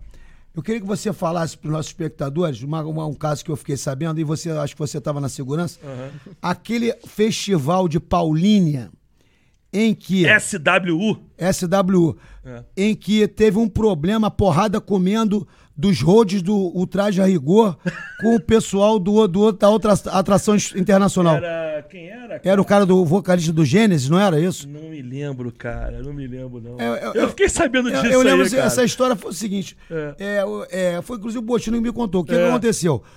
Era, o festival tinha dois palcos, Flavinho. Sensacional. Um de frente pro outro. Então acabava o show daqui, é. começava, começava o de lá, o povo ia pro outro lado. Aí houve algum problema, né? De atraso, né? O, o traje tocando, não sei o quê, o pessoal curtindo. Isso. Aí, de repente, do nada, o som parou. Aí quando. Por causa do horário, pra entrar do... outra banda. Não, não mas, não, mas não parou, não foi o cara, o técnico de som que parou, desligou o som. O hold do cara uhum. atravessou o festival e começou a desligar os, os cabos do ultraje. Aí quando os holds do ultraje a rigor perceberam, comeram, porrada. comeram o cara na porrada e o Botino teve que tirar o cara lá. Uhum, uhum. Senão. Um abraço, Botino. Mais uma o pergunta Roger já falou chat. disso, o Roger já falou disso já. Contar a história do Jim, do Jim Carrey no elevador do Cristo. Pergunta do Jorge André Jesus. Essa história é muito boa, cara. Eu, eu tava trabalhando com o Jim Carrey, ele veio lançar aquele filme Pinguins aqui no Brasil, né? Aí, cara, nós fomos passear com ele no- nas atrações turísticas, isso é de praxe, né? Ele mostrar nossa cidade pros estrangeiros, coisa e tal. E fomos Corcovado, sétima maravilha do mundo, uma das sete maravilhas do mundo, né? Moderno, uma coisa maravilhosa. Fomos lá. Pra quem não conhece, pra quem é fora do Rio, você chega lá, pega uma escadinha, entra no elevador, sobe, escada rolante tá no Cristo. No que nós entramos nessa, no elevador. É um O elevador grande. É um elevador grande. O elevador subiu e pum! Parou no meio do caminho. Parou. Aí tava eu, Jim Carrey, um outro segurança, mais um ou dois assessores dele, um pessoal da, da, da empresa de cinema.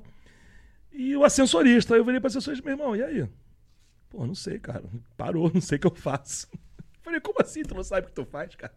Aí, né, pegando o telefone, ninguém atendia, aquela coisa toda. Enfim, ficamos 45 minutos presos com o James Carrey no, aeroporto, no, no elevador. E ele, amarradão, com o telefone. Estamos aqui no Brasil, preso no elevador. E botou no YouTube. Quem quiser ver, tá no YouTube, ele zoando tudo lá.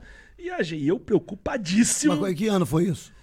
Porra, não sei, sabe? Não, foi 2014, 13, por aí. E aí, nós só conseguimos sair porque o elevador deu uma descida e ficou aquele meio termo. Que você teve que. A gente teve que pular pra sair e, e deu tudo certo. Mas, pô, ficar 40 minutos preso no Não, elevador com, certeza, o Carrey. hoje em dia tu- tudo é selfie, tudo, tudo, é, tudo, é, tudo é história. É. Inclusive, essa, essa semana eu via, tive a oportunidade de ver um remake do Massacre da Serra Elétrica, e que o malandro entra no ônibus com a serra. Meu irmão, Eu não tô vejo dando filme terror, não. spoiler Eu, de- mesmo. eu detesto filme de terror, não Meu vejo. irmão, aí o cara entra Não com a serra. não. Aí, primeiramente, o pessoal tudo. Olha lá, o pessoal filmando. o cara- É. E ele vai e passa o rodo todo o cara mundo, passa, passa o, o carro. Passa o carro em todo mundo. Enfim, esse negócio de tecnologia, tipo assim, ajuda. E, e- o hoje, eu, hoje eu postei, tipo assim, antigamente que as- o, o telefone era preso por um fio, as pessoas eram mais livres. Você não acha com isso? Cara, mais ou menos, cara. Você vê fotos aí dos anos 40, dos anos 50, no metrô, nos trem, tá todo mundo enfiado o cara no jornal. Isso aí é, só mudou a tecnologia. Agora o hábito acho que é o mesmo. No WhatsApp, né? É, cara, eu- eu- pô, você, você, você entrava no ônibus antigamente, você não ficava de conversando com todo mundo. É a mesma coisa, só mudou um pouco, cara. Eu, eu sou mega a favor de, de celular, eu adoro, eu sou atuante em rede social. Eu não vejo nenhum problema, não, desde que não vire um vício, né? Mas como tudo na vida, não só celular, como Você não bebida, viu, você não viu a história do camarada, acho que foi na França. Eu tava. Eu não sei se o, o país, não, eu tava vendo hoje é, a Globo News de tarde. Aí o cara, os filhos são viciados, né? Aí o cara comprou um bloqueador de sinal de internet, aí bloqueou a cidade inteira. aí descobriram, porra, meu irmão, o cara foi, foi em cana, vai ficar não sei quanto tempo em cana. Cara, mas eu também eu, eu acho uma coisa muito. é, é, são criadas teorias, né, cara? Estudos e os caramba. Irmão, teu filho tá viciado no celular? Toma da mão dele, taca no chão, quebra e acabou o assunto, irmão. Não tem que ficar de muita análise, muito papo, muito diálogo, muito isso, muito aquilo, não, cara. Olha só, você tem duas horas pra ficar no celular por dia. Se passar disso, eu vou tomar o celular da tua mão. Acabou. Só que hoje as pessoas têm medo de contrariar umas às outras, cara. E o conflito faz parte do crescimento humano. Mandei bem? O debate. Não, porque olha só, você, se você dentro de casa não sabe lidar com as suas frustrações com seus pais, você não é castigado, você não tem tarefas, você quando for trabalhar numa empresa, cara, primeiro expor, tomar teu patrão, tu vai fazer o quê? Vai chorar, vai mandar ele a merda, vai a gente dar tem, a gente tem que aprender. Com as minhas filhas, eu, eu, eu sempre falo o seguinte: é papai, mamãe, titia, vovó, a gente sempre faz de tudo para dizer sim. Mas às vezes a gente tem que dizer não. E o não na vida, ele é regra. O sim é exceção. Exatamente. Tu falou tudo. Por é isso, aí. que aquele negócio é, Isso aí. é, Existem três coisas que não voltam. Geralmente fala. É, a flecha disparada, a palavra proferida e a oportunidade. Uma perdida. coisa que eu acho sensacional, um beijo pro Arar, meu amigo há 30 anos também. Esse, pro- esse projeto, eu não tô muito a par, não, mas de botar é, arte marcial nas escolas. Irmão, vai transformar, vai transformar. É, eu eu- acho sensacional, tinha que ser obrigatório. Eu, eu e o Osiris, a gente tem um projeto lá, o Núcleo Paquetá, mas desde lá, de muito na década de 90, a gente chegava e acolhia os garotos das- da comunidade Sim. local e que treinavam junto com os pagantes. Não tinha esse negócio de ah, a tu- turminha do projeto, não. Treinavam justamente até para ver essa intera- interação. E eu fico, pô, hoje em dia tem alunos nossos em Abu Dhabi dando aula, outros não. não, É, não Vinicinho, é, pô. não, mas o Vinicinho não, nem foi aluno desse É. projeto. Tô Ah, falando tá, do é, projeto, aham. da- dando aula em Abu Dhabi, ganhando, ganhando em Ganhando dólar. grana bem pra caramba. Entendeu? E- Fazendo e a vida. E, não, e em outros países também, É. né? Dando aula. Mas eu- então, eu realmente, até além, o, né? o, Nem- jiu- é o nem jiu-jitsu, pelo- as artes marciais, é, em geral, é- é- elas têm essa questão É um de, caminho. de educar, né? De educar pra vida mesmo. Muito além do, do, do esporte em si, ele te prepara pra vida, cara. Porque você pode, que nem eu, tenho 1,90m, cento e tantos quilos, sou forte. Mas eu, se eu vejo um cara de 1,60m, 60 quilos, faixa preta, você respeita o cara. Não é, não é forçado, é um respeito verdadeiro, porque você sabe que aquele cara ali tem uma capacidade de te passar o carro mesmo, te deixar todo torto e fudido. Então você aprende a respeitar a- a- os diferentes de você, entendeu? É, só mais uma vez. Tomara né? que esse projeto dele passe e dê super certo. Não, não, tomara, né? A gente- Tomara, a gente eu torce. pra cacete, Apesar cara. de, tipo assim, é, inicialmente seria com professores aproveitados da própria rede, mas que, que, que seja incluído, né? Inicialmente deve ser incluído coisas como capoeira, como boxe. Ó, todo batalhão da PM Thai, tem aula de jiu-jitsu, E de etc, judô, de tudo. porque o jiu-jitsu é uma coisa mais cara, porque depende de tatame, depende de, De kimono, kimono, que verdade, caro. verdade, verdade. Entendeu? Temos mais uma pergunta? Você pensa em morar, em fora do, em morar fora do Brasil? Pergunta do Alan Pinheiro. Pô, Alan, Sadam, vou te falar uma coisa. É, eu tô com 53 anos, a minha vida deu uma reviravolta nos últimos anos tão grande que eu nunca imaginei. Então eu aprendi uma coisa da minha vida, filosofando aqui agora. Eu faço planos para. Que horas são? São 8h49. 8h49. Eu faço planos para até 11 horas da noite. Depois disso, meu irmão, seja o que Deus quiser. Tô que nem Zeca Pagodinho, deixa a vida me levar. Moraria fora do Brasil amarradão, mas acho que eu não moraria mais de seis meses, não, porque o Rio de Janeiro, como dizia, como é que é? Acho que foi Tom Jobim que falou isso, comparando o Rio com, com Nova York. O Rio de Janeiro é uma merda, mas é bom. O Rio de Janeiro é bom, mas é uma merda. Então, Ô, Túlio, e você pode você pode estar em Nova York, aqui tá vindo, você vai andar pra cacete, você não vai sair em Ipanema, você não vai sair na Urca, você não vai sair em Copacabana. Você hoje ainda é policial nativa. Sou, eu trabalhei E- no plantão anteontem.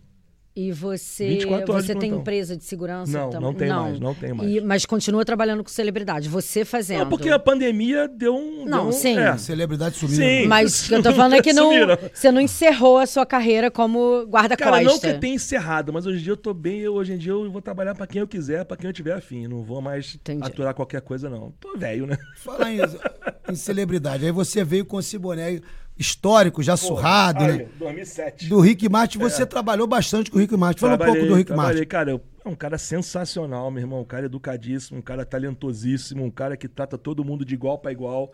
É um cara que tem o camarim dele com o chefe francês pra fazer a comida dele.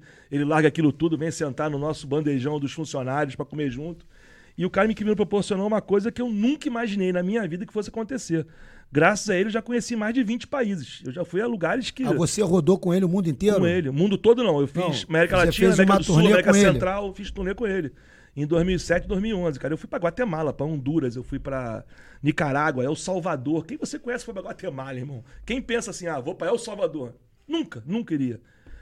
É, Honduras, Guatemala, Costa Rica, Porto Rico, Colômbia, Bolívia, Argentina, México. Conheço o México todo, todas as cidades do interior do México, conheço a Argentina toda. É uma coisa que me proporcionou, é, é, o meu trabalho me proporcionou uma, uma gama de conhecimento de cultura que eu nunca teria se eu tivesse um trabalho normal, digamos assim. Eu- e, e- e antes que pergunte, já vou esclarecer também, é, eminentemente eu sou um servidor público. Só que a gente na polícia, todo servidor público tem uma coisa chamada triênio e férias. A cada cinco anos de trabalho eu tenho três meses de prêmio, chama-se triênio.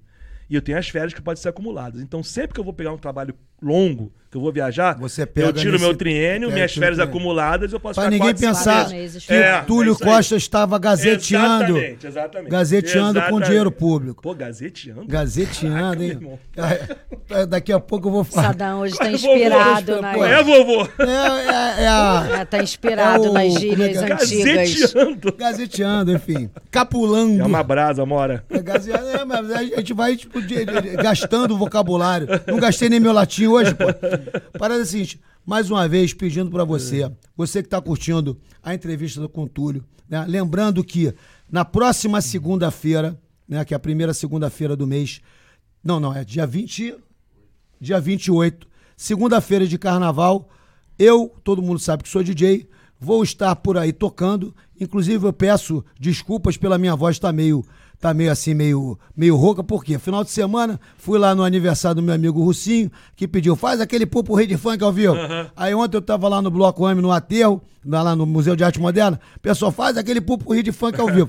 Como a minha voz já não é mais a mesma, garganta já não é mais a mesma, ficou meio baleada, mas é importantíssimo que você chega e, e- e- e chega lá no, no YouTube, você chega e aperta lá o botãozinho, o sinalzinho, inscreve no canal, segue nossas redes sociais, né?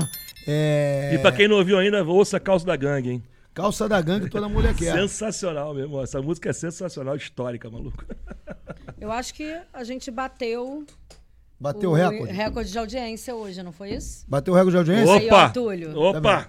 Valeu, galera! E aí, tem mais, tem, tem, mais- tem mais pergunta lá do. Tem mais pergunta do, do- do nosso, do nosso público? Então é o seguinte: com duas horas de duração, chegamos ao. Mas não final- falamos nada ainda, cara. final Não falamos mais mal do Bolsonaro, nada ainda. Não, pô. mas eu acho que não é nem pauta. né? Não, não é nem pauta.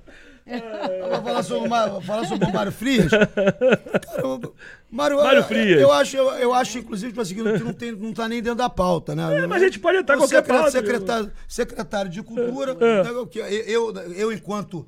é, eu, eu sou artista, Sim. eu sou. é, já fui gestor público de cultura, sou produtor cultural e acompanhei durante essa pandemia, né, um. é, o perrengue. Né? Você também, Claro, apesar de ser segurança, Claro, claro, você. Trabalhar com segurança, você também é um cara mas eu tenho- eu tenho meu salário do Estado, eu sobrevivo. não, até porque, Sim. dentro dessa cadeia da cultura, os Sim. seguranças também Sim. estão envolvidos, são Total. trabalhadores da cultura Total, também. total. E aí eu acompanhei todo essa, esse perrengue do setor cultural. Sim. Né? E, e- e- e realmente, eu, eu, eu, na minha opinião, né, Sadam, é, a gestão dele na Secretaria de Cultura, que deixou de ser ministério, etc., Uhum. não pode ser mais no momento em que é o setor que emprega a gente pra cacete, né? Uhum, O cinema emprega a gente pra cacete. Porque aí, o que eu tava falando semana passada aqui, não é só é, o, O artista. o né? artista, né? O Bambambam, Bam, Bam, né? É o Bambambam Bam Bam que tá ali, bonitão. É o segurança, é a camareira, é a produtora, Iluminador. é o eletricista, Não, é o na verdade, Cenógrafo. a cena. Na verdade, o Ah, é- é artista toda uma- é a ah, menor entendeu? porcentagem de toda uma Tipo cadeia. assim, é, existem assim distorções é, com relação a parece que o pessoal quando fala Lei Rouanet, ah, toma aqui Túlio, meu, tu é meu camarada, assim, é. toma aqui o dinheiro aqui, vai fazer, não é assim que funciona.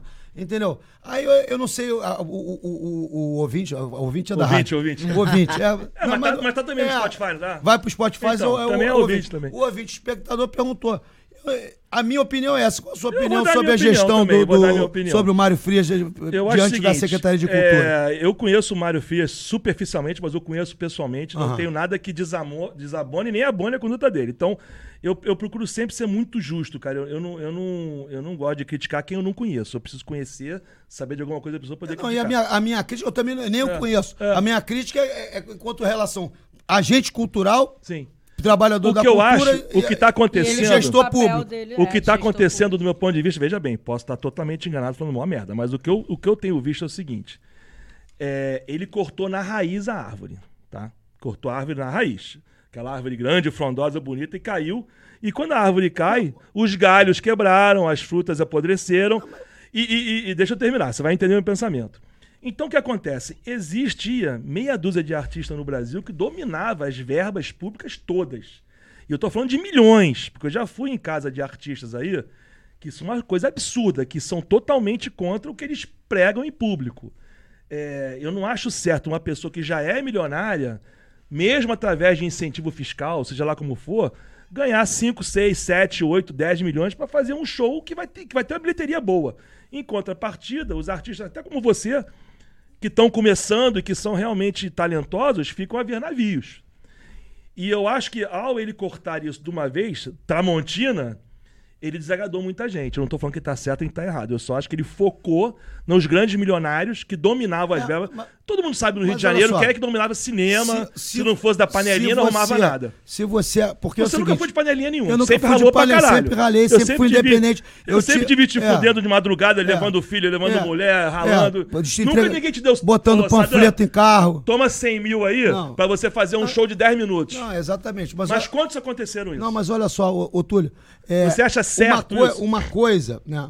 O, o site do Ministério da Cultura, Uhum. ele, você, você entra ali, você vê tudo o que, o que É foi. transparente, É tudo, transparente. né? Ele É. é transparente. Assim como o BNDES também era transparente. sim, sim. Então, você vê ali as contrapartidas, você vê quanto é que foi arrecadado. E quem são os maiores tomadores, os to- grandes tomadores da Lei Rouanet? Não é o Chico Buarque. Chico Buarque nunca pegou um centavo da Lei Rouanet e ele é acusado toda hora de É, mas- ser, mas aí de ser tem- beneficiado da Lei Tem Rouanet. vários subterfúgios pra Mas, você disfarçar é, isso não, também, né? mas sabe, por exemplo, por exemplo, as fundações de banco, né? Que sustentam museus. Ah, mas o banco tem, tem dinheiro, mas o banco ele quer bancar o dinheiro, mas ele quer abater aquele percentual ali pequeno para manter, vamos dizer, o, o Centro Cultural Banco do Brasil, Fundação Quer ver um Bradesco. absurdo que tá na nossa esquina? Onde era Help? Aquele negócio lá. Não, Quantos é um- milhões já custou aquilo? Sim, mas, é um- mas ali, no caso, é um museu do Estado, é um museu do Estado do Rio de Janeiro. Mas é um equipe- absurdo que serve pra você entender Mas sabe que é o menos. absurdo maior? É o Teatro Vila Lobos ter sido incendiado há 10 anos e tá lá só o escombro. Acho, Total, que, é, acho que é total, pior ainda. total. Entendeu, Túlio? Eu queria que, que, você- que o pessoal, o espectador, entendesse. Procura lá o, o site do Ministério da Cultura. Uhum. Então, os principais tomadores, por exemplo, aquela a- é, é, Aventura Produções, que é grande, mas que, que faz os maiores musicais. E, e não são musicais. É, é, e isso, a montagem de uma peça, né? Pena que o site Cara, já, tá- já trabalhei muito com cinema e tudo. Eu Custa sei a caro- relação que é, Custa cara. caro pra cacete você montar figurino, É. você mistura. Então tem, existem musicais grandes. E, e existem determinados produtos que você. O, o- cinema nacional ele tá arrasado. Mas o que tava Aí, acontecendo, por exemplo, cara, documentário.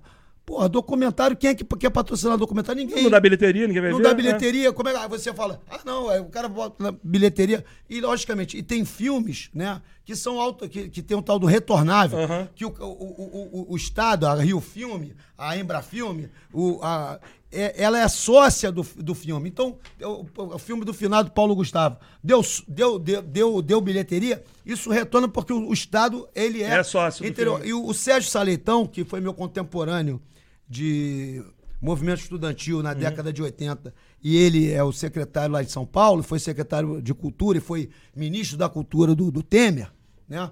Ele falava uma coisa e é uma coisa realidade. Cada um real in- investido em cultura, volta um e meio. E o que eu estava falando para você, só para entrar no papo, Uhum. eu sei, entrou esse papo que o, o, o É, ouvinte, o ouvinte o ouvinte queria saber sobre o Mário Fria, mas eu tô falando. E eu não posso deixar de colocar.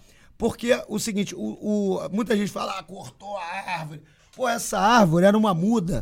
Pô, era uma muda, porque nós, historicamente, Túlio, o setor cultural sempre pediu e solicitou e pleiteou que nós alcançássemos, inclusive com a Lei Rouanet, entre, entre outras coisas, 1% do orçamento.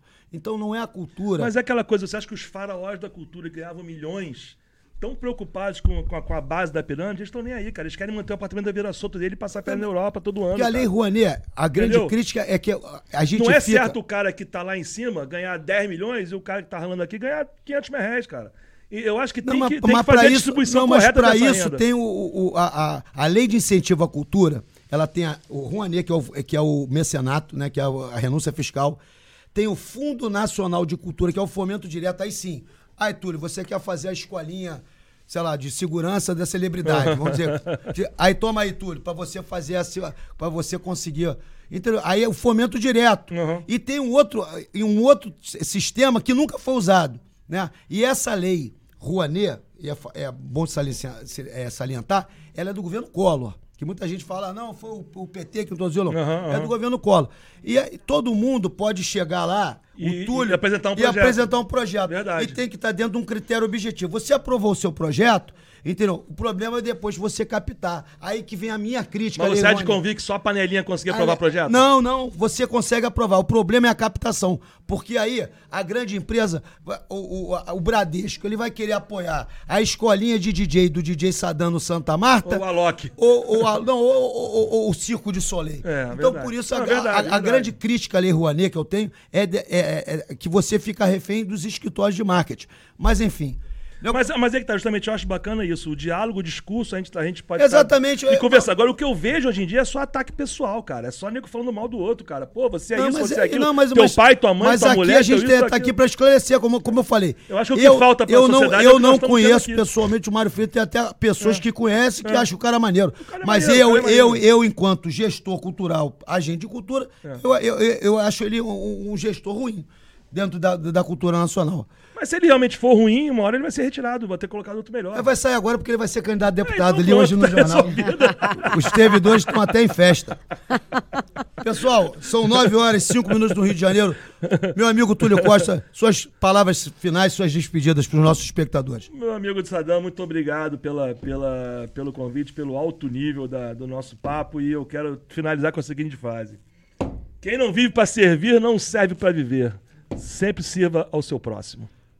Flavinha. Obrigado, Túlio. Valeu, Flavinha. Obrigado pelos Obrigado, ensinamentos. Sadam, pelo convite, pelo papo. Não, e obrigado também a Pizza Vespa por essa pizza portuguesa maravilhosa. Ainda tem outra lá fora que o pessoal já devorou da produção. Com certeza. E lembrando que no- na próxima segunda-feira, na próxima segunda-feira, dia 28, segunda-feira de carnaval, tendo em vista os meus compromissos carnavalescos. Que isso, folião. Folião. Sadam Folião. É, eu vou estar trabalhando, mas a gente volta na primeira segunda-feira de março com tudo, com o Sadam Podcast às 19 horas, dentro desse clima de democracia, Isso aí, isso aí. de educação, isso aí, né? E sempre é, abrindo para os nossos convidados se sentirem em casa, pode, Porra, pode tomar uísque, pode comer pizza. e lembrando que você tem que inscrever no nosso canal para ajudar a gente a sobreviver e aumentar o nosso canal e poder continuar esse Sadam Podcast se inscrevendo no nosso canal, apertando o sininho, se- seguindo nossas redes sociais. Então, na primeira segunda-feira, que dia que é do mês? Não sei. Primeira segunda-feira de março, estamos de volta. E vamos adquirir o nível da Nina. E vamos dia de- adquirir o livro da Nina. É. Já falei semana passada, lá no- quem tá- quiser é, pode seguir lá na minha rede social, filho da, o livro da minha filha de Que eu já li tá umas sensacional. muito bacanas. Eu vou querer um depois. Então é o seguinte, semana, semana que vem não. Primeira, quinta, primeira segunda-feira, 17 dia 7. Sete. Dia 7 de março, março. primeira segunda-feira de março, estamos de volta com o Sadam Podcast. Um beijo e paz a todos. Valeu, rapaziada. Valeu.